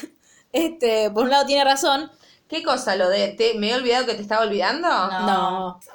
Esto, eso ¿Qué es después. Ah, Día 10 sin ti, estamos ahí. Ah, ok. Eh, La- la acá que está estoy. lo de la Sí. tragedia. sí. Que por un lado sí, o sea, yo, la primera vez que vos te enfrentás a algo, algo muy doloroso, porque él después lo compara con, eh, con cada vez que te rompen el corazón, que dice, porque uno se vuelve a juntar, como que vuelve a armarse después de que le rompen el corazón, pero el susto no se le va nunca. Entonces, como uno ya, re- no, no es que no, no es que no sufrís cuando te vuelve a pasar, sino que ya conoces el sentimiento y apren- vas como aprendiendo a manejarlo. Bueno, una, una amiga mía me dice, cuando habla de mí, Ah. eh, dice que como es, que yo era, o sea, de una forma, hasta que se murió, mi, mi papá se murió de una larga y triste enfermedad, eh, como es, que duró como un montón de tiempo y pasaron un montón de cosas referidas a la salud de mi viejo, y que desde después de eso, me dice, su- tú sufriste tanto dolor que nunca en la vida todo lo demás te parece nimio. Claro. ¿No? Como, Igual pasa. re pasa, pero mi hermano se murió en tres días, pero igual. No, obvio, pero lo- no, no por lo largo, sino como Te- sufriste tanto, tanto, Tanto, tanto, te cambia, el sufrimiento te que modifica para después siempre. no, yo no sé si, bueno, sí tuve un sufrimiento muy, muy, muy grande el año pasado, eh, que cuando yo hablaba con mi amiga decía, me siento igual que en ese momento, pero todo lo que pasó en el medio, entre eso y lo del año pasado y cosas en el medio, no es que no, no importan, pero es como que, digo, da, pones en perspectiva y decís, sí, es una cagada, pero pasaste tantas cosas Sí, que... yo me auto, bueno, yo me autocanto la canción de los redondos. Yo me digo, ya sufriste cosas Tal cual, peores estas. que estas, Y es tipo, ese, es esa sensación. No Sí. sé si, si es que cada vez que te- me pase algo triste, voy a remitirme a la tristeza esa. Pero es, si ya te rearmaste después de una situación tan traumática y tan Si compleja. saliste de esta Barbie Guerrera, es es un poco Barbie Guerrera, pero uno a veces se lo tiene que decir para creérselo. Totalmente. Como son esas cosas que te tenés que decir como para creértelo. Y no es que mañana me pasa que el chico que me gusta no me responde un mensaje cuando espero que me lo responda y voy a decir, ah, igual No como se murió nada. mi hermano, está todo bien, no es No. grave. Es tipo, re sufro por las cosas, pero es como que te cambia mucho el sufrimiento, te cambia mucho la vida. Pero por eso es como, yo creo que incluso cuando vos te enfrentás a una situación así por primera vez, es como te marca un, un, como que esa sensación que conoces ahí, que es espantosa, no te va a sorprender tanto. O sea, vos vas a saber lo que viene, Sí, re. pero no... Estoy re de acuerdo con eso. Como que ya ah, un poco lo conoces. El dolor, lo que pasa es que los dolores nunca son igual. No, No. pero el dolor como ente Igual acá él Sí se y refiere no. a algo mucho más nimio No, que es que te obvio. rompan el corazón. Sí, no. Y o que sea, te rompan el porque- corazón es distinto porque en cada vínculo es distinto Obvio. y cada vez, o sea, yo creo que ese sí es un mito que estoy, que con la deconstrucción general vital que estamos haciendo, estoy deconstruyendo. Viste que las películas como que te generalizan ese momento de Sí. la ruptura amorosa. Y cada vínculo es un mundo y diferente. cada ruptura te duele distinto según el momento de la Y vida. para mí los dolores también, ¿eh? ¿Por qué? El año pasado yo la pasé como muy como el orto y a pesar de haber vivido un montón de situaciones donde la también la pasé como muy, digo, me remito a la muerte de mi viejo, el año pasado, chicas, no recuerdo momento en mi vida que haya llorado y me haya dolido tanto el pecho y que me despertaba llorando, me acostaba llorando y la pasaba como el ojete y no había forma de tranquilizarme. Y si lo hablo un poco más me largo a llorar ahora. Eh, No, pero yo no, creo que... no, a lo que voy es, el dolor anterior, no, a pesar de que sabes que en algún momento pasa, porque todo pasa, eh, no se deja de sentir. No, es que yo no creo que diga que no duele más, sino que vos ya, ya conociste el dolor. Está bien. Y La lo, primera lo vez que lo conozco, qué bueno que no- nos vimos pasar, por favor. No, No, pero la no. primera vez que lo conoces es más traumática para mí. Porque estás para ante mí lo, es algo lo que se actualiza todo el tiempo. Puede chicas. ser. Puede- tal vez es como muy, muy personal. Sí. No, a mí, a mí lo que me pasó fue eso, que yo me puse a pensar en, en situaciones dolorosas que, que tuve que atravesar y de hecho la última que me pasó, me, me- yo sentía que tenía, que si bien me dolió y me duele y, y nada, y es horrible, eh, yo sentía, más allá de la terapia, que tenía, eh, que, no solo tenía que no solo tenía herramientas, sino que yo sabía lo que me iba a enfrentar y que sabía, porque ya lo había pasado y porque De nuevo, no te deja de doler, ni, ni, ni es menos doloroso por eso. Pero sí, yo sentía que ya como que conocía el proceso. Lo que pasa es que conocer el proceso hace que, digo, ¿de qué sirve conocerlo? De no enfrentarte a la incertidumbre. A mí- ¿Viste A que- mí me lo que asusta siempre menos. decimos de los de, lo- de las niñas que es como terrible enfermarte y tener fiebre sin saber que te estás No, enferma está bien, fiebre. pero lo que hoy es porque nosotros sabemos que hay algunos dolores que es cuestión de tiempo y hay algunos dolores que no tienen solución, que la situación que está pasando Sí. no tiene solución. Exacto. Sí. Pero yo digo, es como esto, vos cuando ya sabes que tenés fiebre decís, bueno, me va a doler, y no, no te duele menos por saber que tenés No, fiebre, pero obvio. tenés, a mí me pasa, creo que ayer y que en eso somos parecidas, que hay un gran componente al dolor de miedo, de Sí. miedo a no saber qué vas a sentir. Y bueno, esto, ya cuando te pasó un dolor muy grande, muy grande, muy grande, muy grande, ya sabes que si te viene otro dolor muy grande, muy grande, muy grande, muy grande, Yo vas- creo que también sabes cómo reaccionás. A mí eso por lo menos me... Bueno, pero yo que controlo mucho mis emociones, nunca, no, fuera de joda lo digo, nunca me pasa miedo a no saber cómo reaccionar, Claro, sino claro. que el dolor no me entra en el pecho y lo que me preocupa es lo mal que le estoy pasando. Claro. Es Yo siempre son- sé cómo... Es que bueno, es eso, es que es muy personal. Sí, sí. Por eso, yo- a mí me pasó que cuando, cuando la leí a Dora diciendo esto, me sentí como muy... Sí, como entiendo a dónde vas porque me Sí. pasa. Sí, sí, separándolo de esta cuestión más concreta de las rupturas amorosas. Sí, que es obvio. como- Claro, este, porque de hecho lo que hace... No es que vas o sea, a llorar tres días viendo películas y comiendo helado y el cuarto día te vas a levantar y vas a decir, uy, estoy como nueva. Tal vez a los dos días decís, hey, al final hice tanto escándalo, no era tan terrible. O tal vez tres años después te encontrás diciendo, Claro, Ah, ahora voy a ver era, era extraño. claro. no, o te, te vuelve a pasar con otra persona y ahí sí estás una semana llorando que, y decís, pero esto, ¿esto qué pasa? ¿Por qué no se me pasa rápido como antes? Sí, porque es- es- depende de la situación y depende el, el vínculo que tuviste. Pero bueno, lo que Gael usa esto para acordarse, para introducirnos a otro personaje de la historia que será muy conveniente a la trama, que es, eh, él se acuerda de la primera vez que se enamoró. De la, la compañerita de la escuela, que él es... Sí, por eso, es, para mí es como muy conveniente. A la trama, re mal. Aparte, bueno, cuando lleguemos al final voy a decir lo que opino. Bueno, es una chica llamada Julieta, que él decía Juliet porque le gustaba, era el nombre de una actriz francesa. nada me acuerdo de todo esto. Es la parte que yo ignoraba porque quería ver cómo estaba la abuela. Claro. tipo, dale, dale, Gael, va, avanzando. No. Bueno, la acaba es de que- morir el abuelo. La cuestión es que eh, él nunca le dijo a ella que le gustaba, ni nada, pero ahí es donde él se pregunta, che, ¿fue amor? ¿No fue amor? Como bueno, la discusión que ya tuvimos más temprano. Sí. Em, bueno, Gael le pide a Marta ir a su casa a buscar las llaves y yendo hacia allá se da cuenta que para terminar de curar su dolor no necesitan analgésicos, ni alcohol, ni persianas bajas. El dolor del alma solo se cura con el perdón. O sea que lo que necesitaba era perdonarla a Marta. No porque Marta hubiese hecho algo, sino por el... Como Sí, el perdonarla por romperle el corazón. Claro, Sí, en realidad me sí. parece que tiene que ver con él. Era ¿Qué lo que hablábamos. dice eso? ¿Qué cosa? La de... Y que toda tu vida te mate la culpa de haberme robado una parte del alma. Em, eh, no te va a gustar. Sí, sí, Que saltes al, vac- al vacío se llama. exacto. Ah, Que saltes al vacío, que no algo, que te borre pronto, una Sí. luz cegadora, un disparo de nieve. ojalá Ah. por lo menos, sí.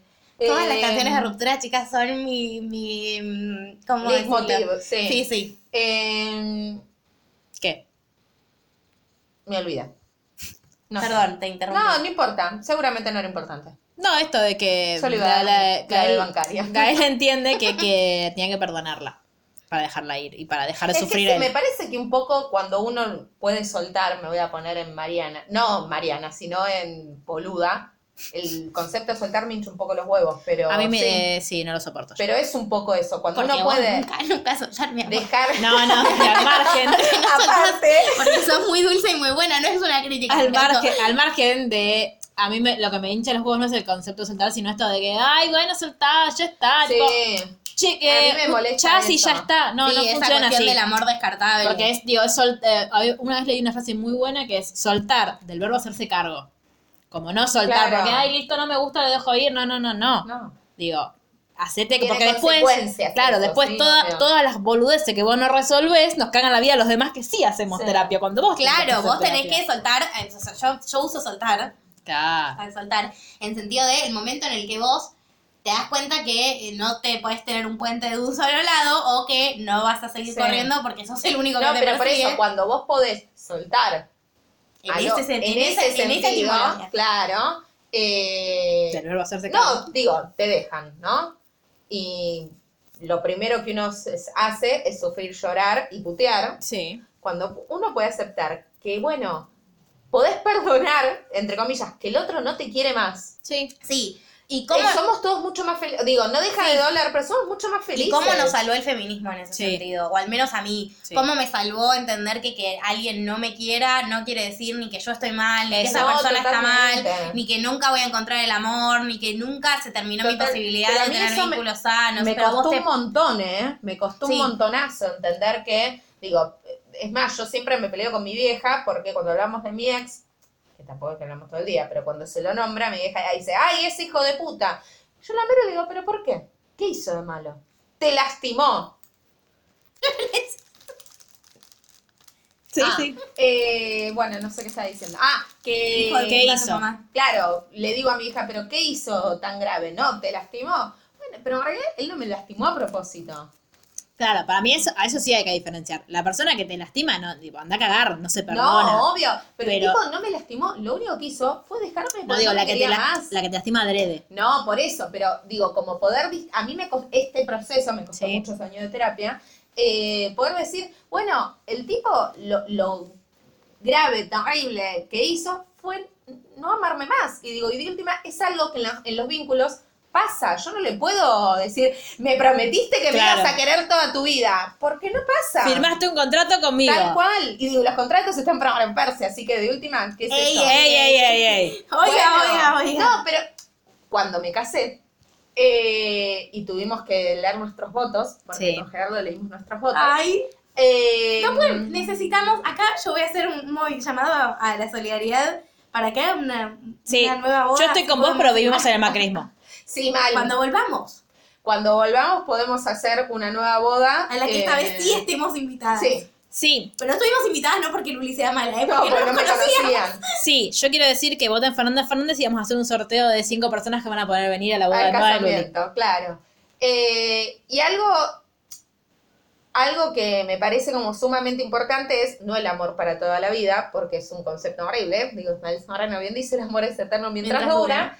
Eh, sino el elegirse todos los días me parece que es mucho más va- valeroso. Entonces decir, vos me prometiste que me ibas a querer para siempre, y qué sé yo, yo te prometo tantas cosas, como que no voy a comer chocolate hoy a la noche. y- Luli se olvida, aparte, si te lo prometió. Claro, Olvidate. chicos, y Luli les dijo que los iba a amar para siempre. Besos, sí. Eh, no, bueno, no sé si vieron otro día que la COPE subió una historieta que me hizo pensar mucho en esto del, del soltar y de la boludez esta de, de soltar y de usarlo como si fuera una cosa muy sencilla. Eh, que decía, eh, no solo digo, de, de depurar los vínculos, no solamente los, los vínculos sexoafectivos, sino también los vínculos, dice, decía algo como, si tus amigos como que mm, no te dicen como que, ay, ay, qué exagerada que sos, como es mucho más fácil, tipo, listo, soltalo, ya está, te- como que si no, no Sí. tienen la capacidad de empatizar con vos y ante tu dolor, también, como digo, es- esa gente no la queremos. Sí, o la gente tipo típico, so- solían, todas cosas previas al feminismo, por suerte, ronda de amigas tipo, no, chica, sigo mal porque no me hablas hace dos semanas, pero ¿cuántas veces lo habías visto? ¿Y cuántas Sí. veces habían cogido? ¿Y cuántas veces te dijo que te quería? Y es tipo, bueno, tal vez ninguna. No, bueno, voy otra vez hiciste lo mismo, como, pará, Hago lo que puedo. claro, digo. eh, A veces uno tiene que, a la vez, tener el rol como amigo de decir, te estás lastimando mucho, trata por favor de correr. Sí, Pero no con es lo mismo, siempre. claro. No, no es lo mismo que decir otra vez hiciste eso. O tampoco es lo mismo decir, bueno, dale, ya está, tipo, salta, tío. Ah, sí, ¿sabes qué? No lo había pensado. Suelto, Me listo. encanta andar sufriendo por Claro, la vida. Digo, lo hago- no, y digo, y de última, si uno lo hace, nunca es de forma consciente, y no es tu lugar marcarle la falta al otro nunca. De última, decirle, che, tengo un muy buen analista para recomendar, se llama 15. Lucila Aranda. es como el meme ese. El de Sí. Flor Frey cuando en terapia. Eh, mm, Yo lo tuve que mandar en estos días. Está muy bien. Hay que mandarlo constantemente. Bueno, Dora, siguiendo, haciendo feliz a Mar, que quiere saber qué le pasó. Eh, Mar se está sacando selfies mientras yo cuento esto. Eh, ¿Qué pasa?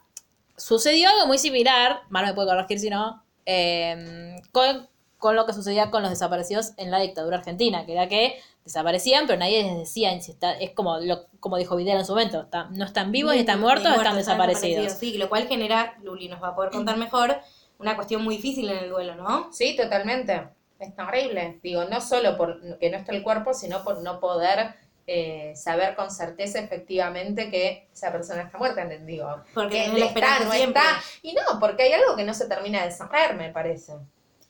Eh, entonces, Yo- Hablándolo así como anécdota, anécdota personal sobre la dictadura, pueden remitirse igual al capítulo que grabamos sobre el tema. Cuando mi tía siempre cuenta que cuando recién había desaparecido mi primo, era muy terrible ver al padre en las reuniones familiares y en todos los eventos sentadito mirando por la ventana. y sí, Sí. porque yo inconscientemente siempre esperas que vuelva. Más cuando no tuviste un cuerpo, porque si Claro. vos viste una tumba, tu- una tumba, digo, un- Algo. Y tenés un lugar donde ir a llorar. Sí. Digo, ya sea en el aire porque tiraste las cenizas o en una tumba donde lo puedes llorar, hay un lugar físico que a vos te permite circunscribir tu dolor a eso, ¿sí? Acá no, digo, acá estás todo el tiempo con la incertidumbre y la incertidumbre es lo que mata. Entonces ¿No era la Dora? No, Era la incertidumbre. entonces Dora está esperando algún tipo de confirmación de que la muerte Digo, de Gael abuelo. la perdón, te interrumpo. La neurosis es- está basada en la incertidumbre y la psicosis todo el tiempo tiene certezas.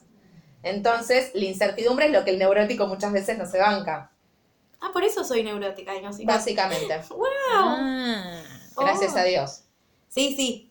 Una vez una terapeuta me dijo, vos sos muy... Para de tener miedo de tener psicosis porque sos muy neurótica. Quédate tranquila, claro. Muy neurótica. Tenés que chance. seguir viniendo por siempre. Pero no somos todos neuróticos. Los, Los normales, no. entre comillas, La gente que tiene psicosis. Claro, la gente que tiene psicosis no es eh, neurótica. Psicótica. Hay dos tipos de No, personas. bueno, sí, sí, pero en general Más. Pero claro, son dos solas. Tenés perversión, hay un montón de cosas. Pero digamos, los más, los locos, locos, locos que vos conocés, en líneas generales son psicóticos. Bien.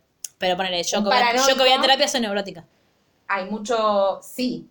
En tu caso, sí, pero hay muchos que van a terapia y son psicóticos y a lo mejor no se les desencadenó la psicosis o sí. Ah, ay, qué miedo. A lo mejor Bueno. vos ahora sacás un cuchillo, Claro, Capaz- matar y no y vas a soy ser más neurótica. Pero la gente no se va a enterar porque este podcast nunca se va a publicar. Exacto. O sí, lo publicaremos la última pieza de cordura de Sherry.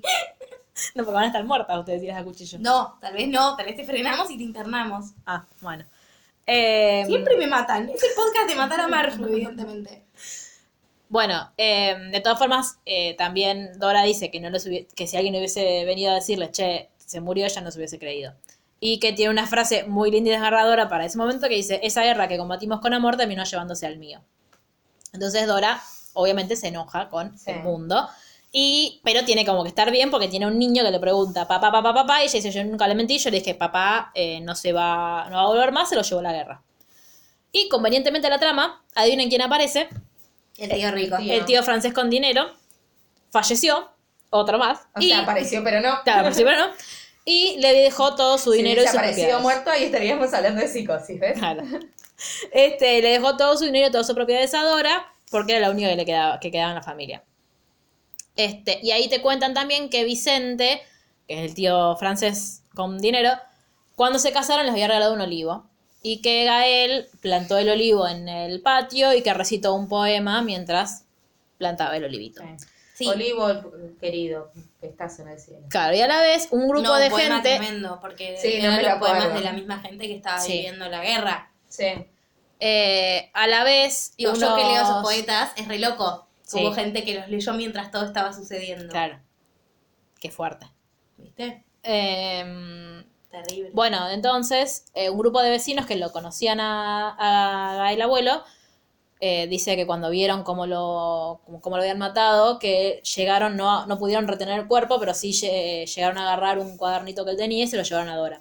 Entonces Dora lo que hace es, había el, este poema, Gael lo tenía escrito en una de las hojas del diario, entonces ella agarra, arranca la hoja, la quema y las cenizas las pone en el olivo como una forma de... Eso eh, que dijo Luli. Claro, eso que dijo Luli, de, de- de sentir que la esencia de Gael iba a estar ahí en ese olivo y decide con la plata irse a Santa Clara. A mí me parece una decisión súper sana. Sí, obvio. Y dice, aquello fue un homenaje a tu abuelo, una manera de que el cuerpo que no me dieron pudiera descansar en paz en el lugar que él habría deseado. Allí descansa el alma de tu abuelo, Gael Cariño, los versos que le dieron vida bajo el árbol que le da cobijo.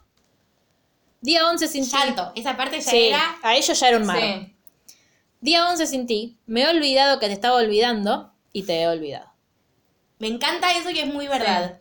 Sí. Vieron que cuando es una manera de no soltar, eh, volviendo, uso el término soltar, perdón, pero no tengo otro. Es como una manera de retener eso, decir, estoy bien, no estoy pensando, no estoy pensando, hasta que un día decís, wow, Tipo, no me acordé. No estoy que pensando en serio. todo el Bueno, día. a mí me pasó mucho tiempo en terapia de decirle, me doy cuenta que esto no lo tengo resuelto porque todos los días me acuerdo y muchos años después, porque hice terapia muchos años con el mismo, eh, yo digo, hace al menos tres meses que no pienso en esto. Mm. Y bueno, eso se trata un poco. Eh, y fui muy feliz. Nada, eso.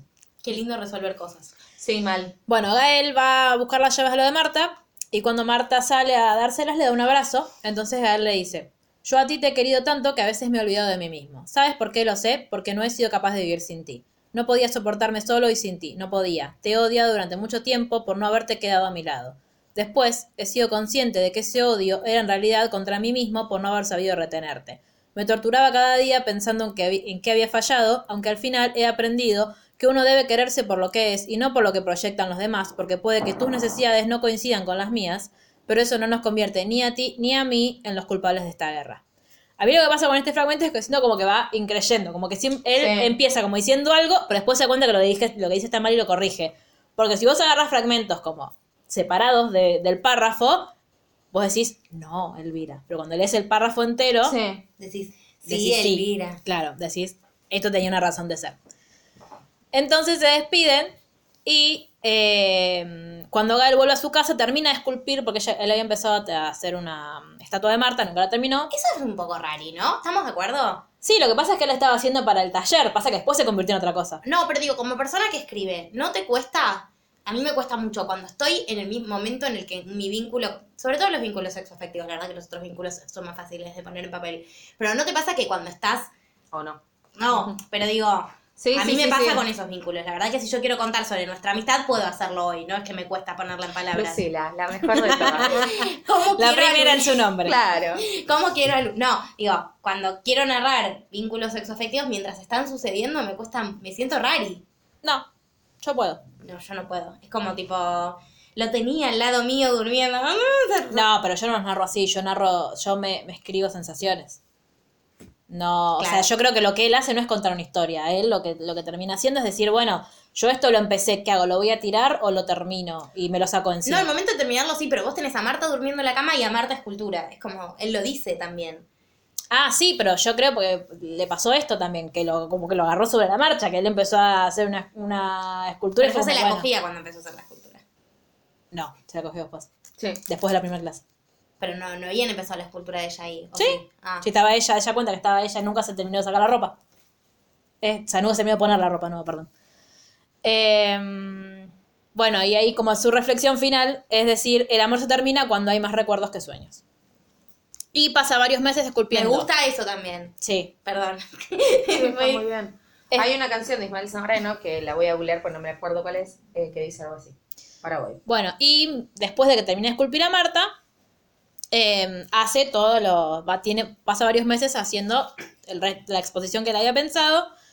Y eh, Andrés, cuando va y le, le muestra todas las cosas, le dice, che, pero tenés esta escultura de Marta. Dice, boludo, es igual a ella, qué sé yo. Dice, llevémosla, que alguien la va comprar. Y él le dice, mira, me parece que no está buena hacer guita con ella, yo no quiero nada, o sea, yo no quiero tener esa plata, vos haces lo que se te cante, pero a mí no me la des, o sea, no. Pasa que él decía, no la quiero tirar, porque la terminé, no la quiero tener acá porque, hola, este, pero a la vez tampoco quiero venderla.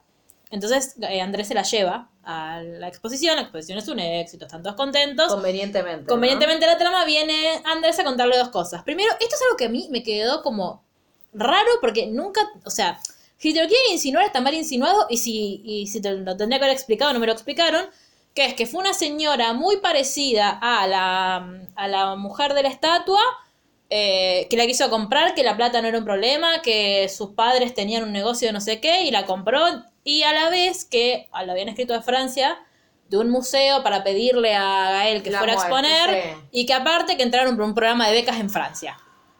Este, mí- ahora, la, la, la señora esta es, Es- es Marta, es la tía de Es como la Marta. canción de Luis, Mi- de Luis Miguel, de Ismael Zamorano, ¿Cuál? que no sabes si era ella o no era ella. Es lo mismo. Este- Para eso tenés que escuchar ¿La a del Ismael tren? Sí. No era ella. Ah, Ismael Zamorano siempre lo pone en duda. ¿En serio? Obvio. ¿En serio? Claro, boluda. Ay, no, me. Ahora Ne- estoy necesito hacerte un curso intensivo Ay, de estoquear a Ismael No, me da mucha angustia Sí. si es ella. No quiero que sea ella, no es ella. No es ella, no es ella, no es ella. No es ella, oyentes. Eh, La canción es tremenda. Ahora cuando termine el podcast vas a tener que escuchar tres canciones de Ismael. Esa es una.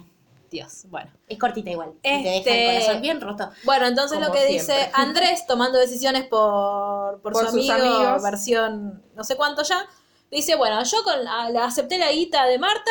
Bendito y- cultura, aunque bendito vos lo querías. Bendito escultura, te sacó un pasaje a París aunque no te pregunté si querías ir o no, y, Y ya te quería un departamento. Es como ser amigo de Lorelai. Le compré Sí. como comprarle el bote del padre. Como comer- Ah, el bote del padre, sí. Este, bueno, eh, a la vez, Dora, ¿se acuerdan de Dora? Está con Miguelito en Cuba, conocen al abuelo de... mm, Ay, De me da mucha paz sí. esa parte. Sí. Igual yo lloraba, ¿eh? Todo esto lo leí con llanto, pero... No, Obvio. yo ya no.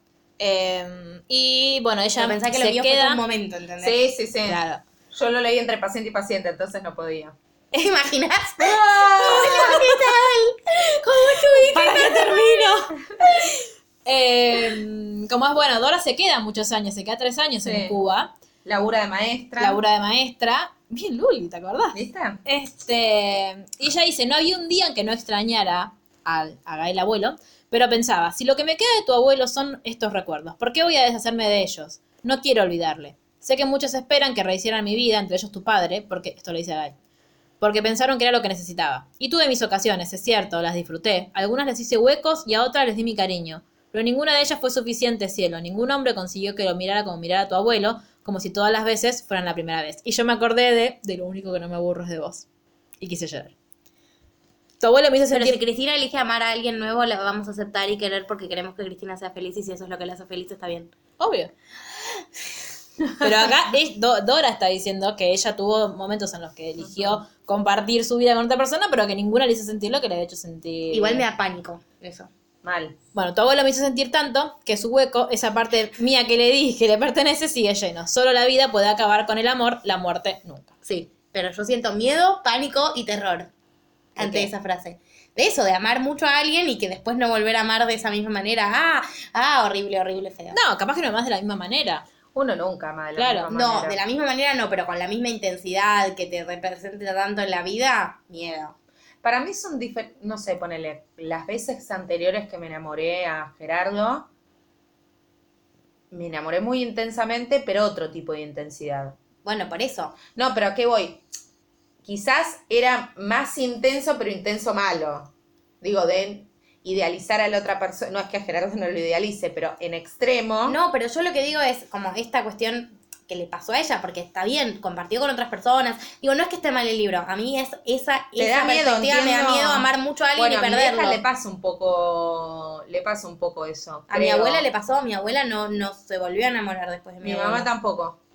O eh, no, no, no sé, tuvo parejas después, pero todo el tiempo comparándola con mi viejo. Por eso. Y, y es horrible. Eso es lo que me Cada da vez miedo. que le Sí, pasa debe algo, llama difícil. llorando diciendo extraño a Daniel. Mamá, pero te rompiste una uña, ¿qué tiene que pasar? Ah, pero tu papá hubiese hecho. Eh, le pasa un poco Por eso, eso me da pavor. Digo, por otro lado, en otros casos, tengo a mis padres que se separaron y se pudieron volver a Sí, enamorar y tienen vínculos felices, distintos, digo, como... Sí, pero por eso digo, yo no sé si tiene que ver, tiene que ver un poco con no soltar, eh, con no, po- no poder, digo, porque ponele, ¿no?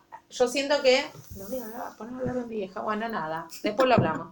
Ah, pensé que iba a hablar. No, no, no, la voy a cuidar a mi mamá por Ah, está bien, está bien, este No, podcast. digo, pero hablando en general, es como, me, me, me transmitió, como, me pareció súper lindo lo que le explica, no me pareció irreal, no me pareció que ella dice, yo sigo amándolo como si lo tuviera al lado, No. me acuesto en la cama y Pero es muy con triste. él, pero es muy triste esa Es realidad. Bueno, pero es algo que le pasó a ella. sí, Sí, pero me da miedo que me pase, es muy triste, muy feo, no quiero. Hay un montón de cosas. Bueno, pero ves que hay un montón de cosas que suceden y le pasan a los demás que no tienen por qué pasarte a vos también. No, yo No. sé, pero digo, empaticé mucho con claro. el personaje de, de ella, me cayó Es como bien. su peor pesadilla. Claro. Claro, me da O sea, miedo que me pase. eh, sí, porque yo, yo- yo me pongo a pensar a mi, mi abuela también. Mi abuela falleció mi abuelo y, Nunca más. y nunca más, y nunca ni siquiera se lo planteó, y no sé, no. Pero lo que voy es que ella no se sentía, no se, no se sentía mal así. No. No, no, no, no. Digo, a veces. Era con nostalgia quizás. Claro, no, también yo digo, una cosa creo es lo que le pasó a Dora, que fue muy joven, lo que. Y, Sí. que nosotros no tenemos tampoco, o, o que yo creo que también hay como una ex- eh, ella misma lo dice, como todo el mundo decía, che, vos tenés que rehacer tu vida. Y si yo no quiero, no necesariamente voy a ser feliz No, teniendo, obvio que no. volviéndome a Pero enamorar. mi abuela, que no es tenía- una forma de realizarse. Tenía muy Obvio. pocos años porque mi abuelo se murió muy joven y bueno, te- que como eso, tuvo verla que nunca se volvió a enamorar, es como tremendo. No digo que esté mal, no es juzgándola, solo digo es como muy fuerte pensar que hay un amor tan fuerte. Me da miedo. No, pero tipo, quizás lo que eso. digo es que quizás nosotros lo vemos como algo muy grave y no lo es. No, no tener pareja no es lo grave. Lo grave es que sientas que lo, tu amor más intenso ya empezó y terminó. Como la gran, se tienen dos amores importantes en toda tu vida. Eso pasa en Sex and the City, pasa, hay como todo un par de capítulos donde uno en la vida solamente tiene dos grandes amores. Yo ya los tuve, ¿y ahora qué? Claro, eso es lo que da miedo. Que se terminó. No, que sabes que ya nunca más vas a volver a sentir así. Claro, Digo, no es por el vínculo con el otro, sino que nunca más te vas a volver a enamorar. Nunca más vas a sentir las cosas que sentías cuando nos relacionabas con otra persona. Sí, eh, yo igual eso es como imposible saberlo. No, obvio, pero imagínate si lo sabes. Ese es el tema. punto. Pero ¿y por qué lo sabrías? Porque, Porque, lo sabes. solamente hay dos amores grandes No, en tu no, vida. solo, no por solo No, por eso. digo, por lo que le pasó este a Dora, caso. porque sabe que ese hueco, esa manera que nadie la iba a mirar nunca como si fuera la primera vez todas las veces. Ya lo sabe. Bueno, pero digo, eso es algo que uno siente y después puede descubrirse Obvio. sorprendiéndose con otra cosa. Digo, a ella, bien. a ella no le pasó. Eso me da pavor que me pase y que no me pase. Bueno, pero es, de nuevo es algo muy personal y ella no la pasó mal por eso. No, No, Digo, no, yo creo que en el momento en el que vos te das cuenta que eso te hace mal y ahí empezás como a, a rever, que es, lo- che, de verdad nadie me va a mirar o de verdad necesito que me miren así para, para tener un vínculo con alguien, que es como mucho más complejo que eso. Sí, pero si tuviste un amor sano, bueno y lindo, no vas a querer tener amores chotos. No, bueno, pero podés tener un amor bueno, sano y lindo que no sea tan intenso como ese. Sí, Puede suceder. obvio que puede suceder, pero qué embole. sí, bueno, pero de nuevo, no es la. Digo, vos, vos no puedes ser feliz y, y sentirse bien de otras formas. Sí. Sí, na- nadie dice que no. Bueno, Pero yo prefiero enamorarme intensamente. obvio. Día 12 sin ti. He conocido a alguien, soy yo.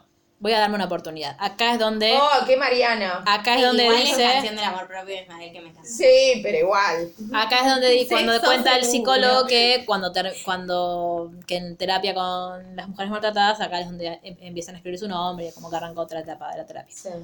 Este, bueno, y acá nos nos vamos rápidamente al futuro, donde Gael le fue muy bien en Francia y está volviendo a España porque eh, lo llamaron a su papá para contarle que habían encontrado el cuerpo de su abuelo. Abuelo, sí, abuelo. Sí. Eh, Dora ya había fallecido, entonces Me da bronca eso. Dejame la viva Dora para que vea el cuerpo.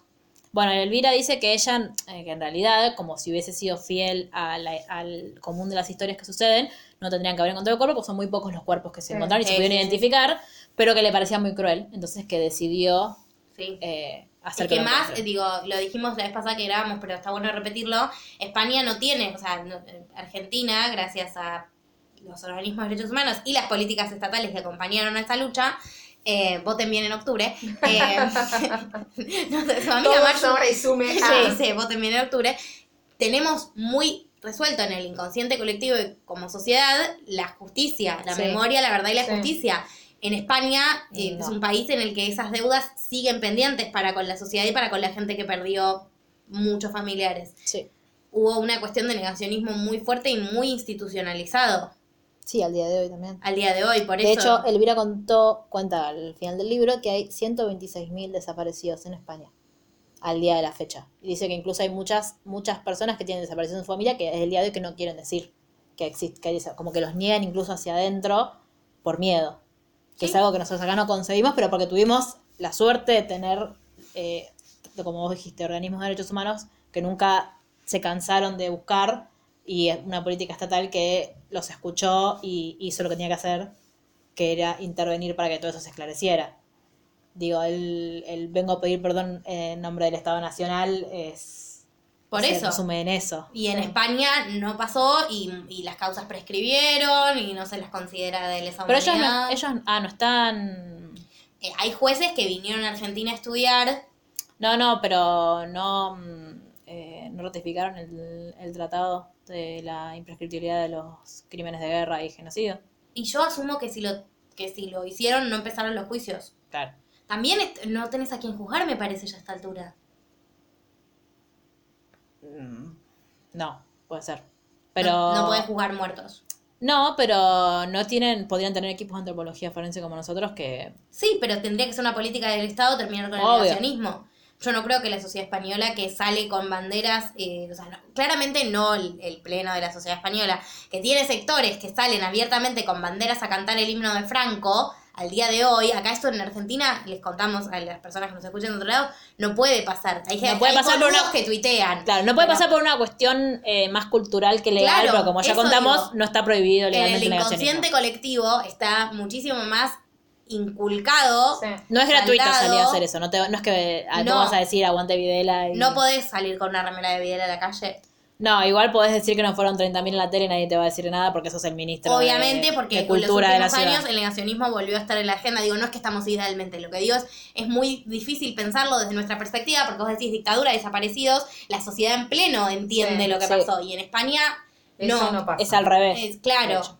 Está muy callado y está muy bueno que autores jóvenes como Elvira se estén dando el trabajo de narrar, de contar. digo- Sí, de hecho visibiliza el trabajo de la, mm, es la Asociación por la Recuperación de la Memoria Histórica. Entonces ella al final del libro también explica y, y te pone como el contacto con el que vos podés acercarte para, eh, si vos crees Sí. que hay algún desaparecido en tu familia, eh, investigarlo desde ahí. Eh, no sé cómo funcionan sus herramientas porque yo, lo- yo los imagino muy parecidos a madres y abuelas, pero no sé si es así en realidad. Eh, No sé, porque el tema con, para mí, cuando lo pienso yo, digo, es un gran hablando sin saber. Leí bastante sobre la guerra civil, pero mm, igual es hablando sin saber. Es que tuviste un periodo muy, o sea, muchos de esos números son números que se produjeron en la guerra civil. Como guerra Está diferenciado igual, ¿eh? civil. Sí, Te dicen, ay, fueron más o menos 10.000 en guerra civil y el resto son todos del franquismo. claro, pero lo que digo es que lo difícil de la guerra civil es que tenías en las mismas familias gente de un bando y del otro bando. No es que era tan dimensionable. Tal vez en, en Argentina no pasaba tanto eso. Vos no tenías No. un padre milico cuyo hijo desapareció. No. No, pero digo. Digo, debe haber, no me, tal vez me escriben mañana, che, Mar, conozco un caso. Sí. Sí. Pero digo, la generalidad es que era como, acá fue más eh, difícil y el franquismo gobernó 40 años. Sí, eso es lo terrible. Eso es lo que tiene de tremendo. Franco se fue cuando se murió. Sí. No murió en cárcel común como Videla. masacraron tanto a la sociedad y diezmaron tanto todas las ideas republicanas que no pudo. O sea, obviamente hubo intentos de contraofensiva. Digo, de nuevo, estoy Sí. siendo. No, quiero. Estás haciéndolo como... Quiero ser exhaustiva Sí. porque, digo, no quiero desmerecer la lucha de los compañeros que durante el franquismo intentaron cosas, pero en la generalidad y en la sociedad, la manera de saldarlo fue chau, borrón y cuenta nueva. Sí. Eh, bueno, pero nada. eh, de todas formas, sí. Y un pueblo Elvira que no conoce dice. su historia, Está condenado a repetirla.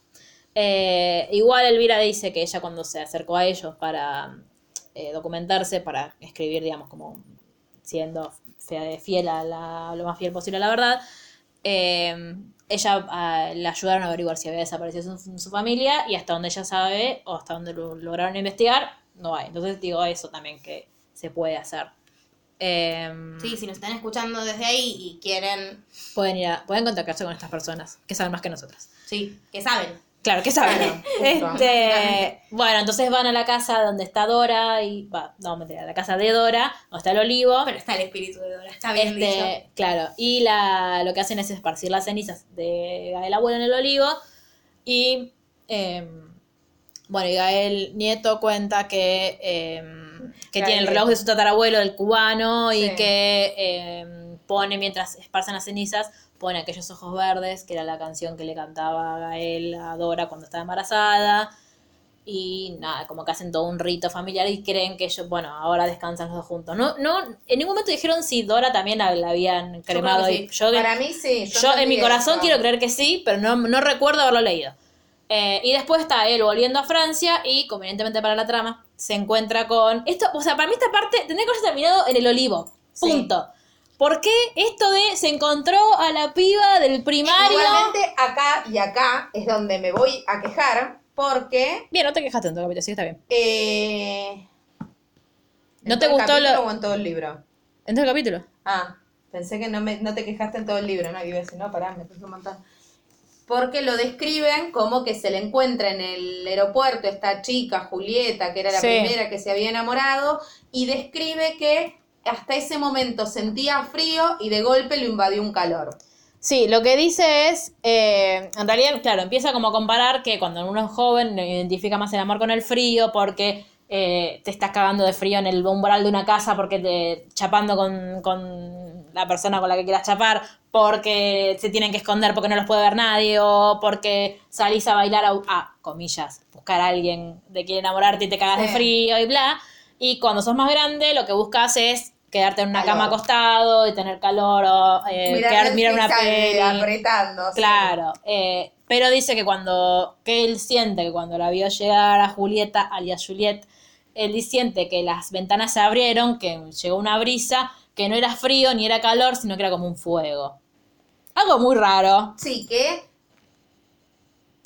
Yo siento no me que gustó. no, yo siento que pretendió ser poético y no Bueno, era pretendió necesario. ser poético y mal construido está, porque si él hubiese empezado contando cómo la conoció a Marta y el fuego que sintió cuando conoció a Marta, o el frío que sintió cuando la dejó, o lo que sea, y después me concluía con eso, era un círculo perfecto. Pero me lo tirás a último momento, entonces yo tengo que hacer esa analogía en 10 renglones, me indigné. A mí me hizo acordar a 500 días con ella, ¿no la viste? No.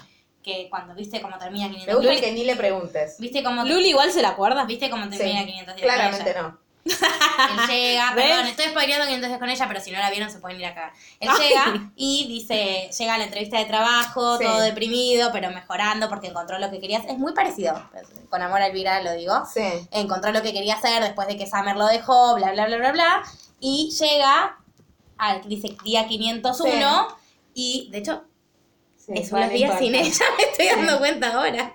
Bueno, nevermind. Y llega ¿Y por qué se llama 500 días con Summer?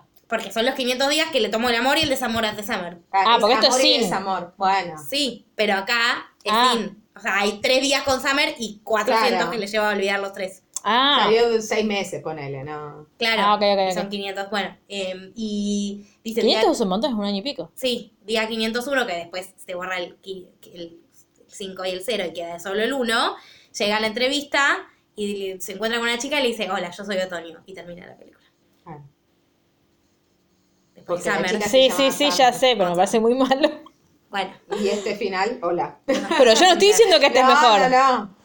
Este, entiendo que después de hacernos llorar por horas nos quiso dar esperanzas, Elvira. Te Claro. valoramos por eso A mí el libro en líneas generales me gustó un montón. y me encantó, me encantó. A mí, eh. Sí, obvio. a mí lo que me pasó fue que yo esto no lo hubiese puesto. Es como el otro día mi profesor nos contaba que para él un texto que es perfecto, salvo por la última oración que está de más, es eh, El amor de Martín Coban, que lo leímos en clase, es muy bueno, está muy bien escrito. Igual después de que nos dijo eso, nos pare- a todos nos parecía que sobraba la última oración, pero es, es como... Pero algo de eso pasa. Pero igual te juro que lo lees y decís, sí, la cagaste con esto. O sea, es muy bueno el texto. Sería perfecto si no fuera por esta oración. bueno, que encima vamos son todos a leerlo. tres palabras. Pero bueno, eh, en líneas generales nos gustó mucho. Elvira, si te llega esto en algún momento, te queremos un montón. Volví a Argentina. Eh, nada, si conocen otro libro que quieran que reseñemos, escríbanos. Y no sé si eh, quién decía algo más sobre el libro de Elvira. No, me pareció muy lindo el libro. Cuéntenos si lo leyeron, si no lo Sí. leyeron, si les gustaría leerlo.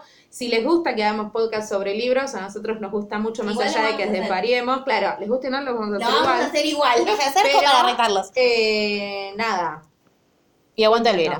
Aguanta Elvira. Eh, el próximo libro va a ser Buffy y cómo. Ay, no, Dios. mentira. ¿Hay Eh, libros de Buffy? Obvio, hay cómics Ay, de no, Buffy. ¿Por qué haces esas preguntas? No, de libro.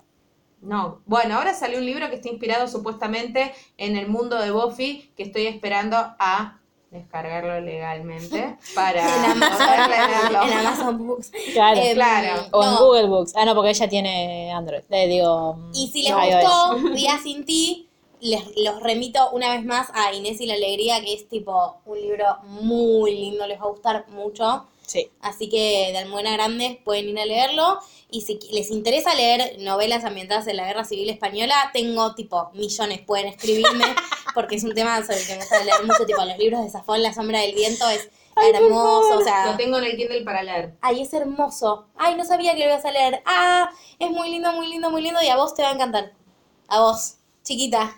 Tengo problemas con Carlos Ruiz Zafón, pero ¿Por qué? ¿Por qué? no me gusta en general. You're Pero breaking bueno. my heart. Pero bueno, podemos darle una oportunidad. nunca me dijiste algo que me haya dolido tanto. Yo creo que sí. No, Sí, dije que podíamos abolir la monarquía. no, me, me duele más esto. Porque Igual lo Carlos otro te Ruiz hizo Zafón- enojar. Porque Carlos Ruiz Zafón es el primer autor que leí completo, después de Rowling. Lo amo. Mucho. Bueno, Bueno, para contarnos qué opinan, nos pueden escribir a literalmente guion bajo ok en Twitter. Twitter, literalmente el blog en Instagram y en Facebook, un mail a la gmail.com donde nos pueden decir cosas más largas o contarnos qué opinan sobre cosas. O y se pueden ir a suscribir al canal de YouTube, que no me acuerdo cómo era. Literalmente el podcast. Podcast. Tienen que, no pueden. Sí, Claro. tienen que, así nos llenamos de dinero. Claro, suscríbanse y denle like, por favor. Gracias. Y nos vemos la próxima. Sí, Jerry se va a escuchar ahora Ismael. Chao.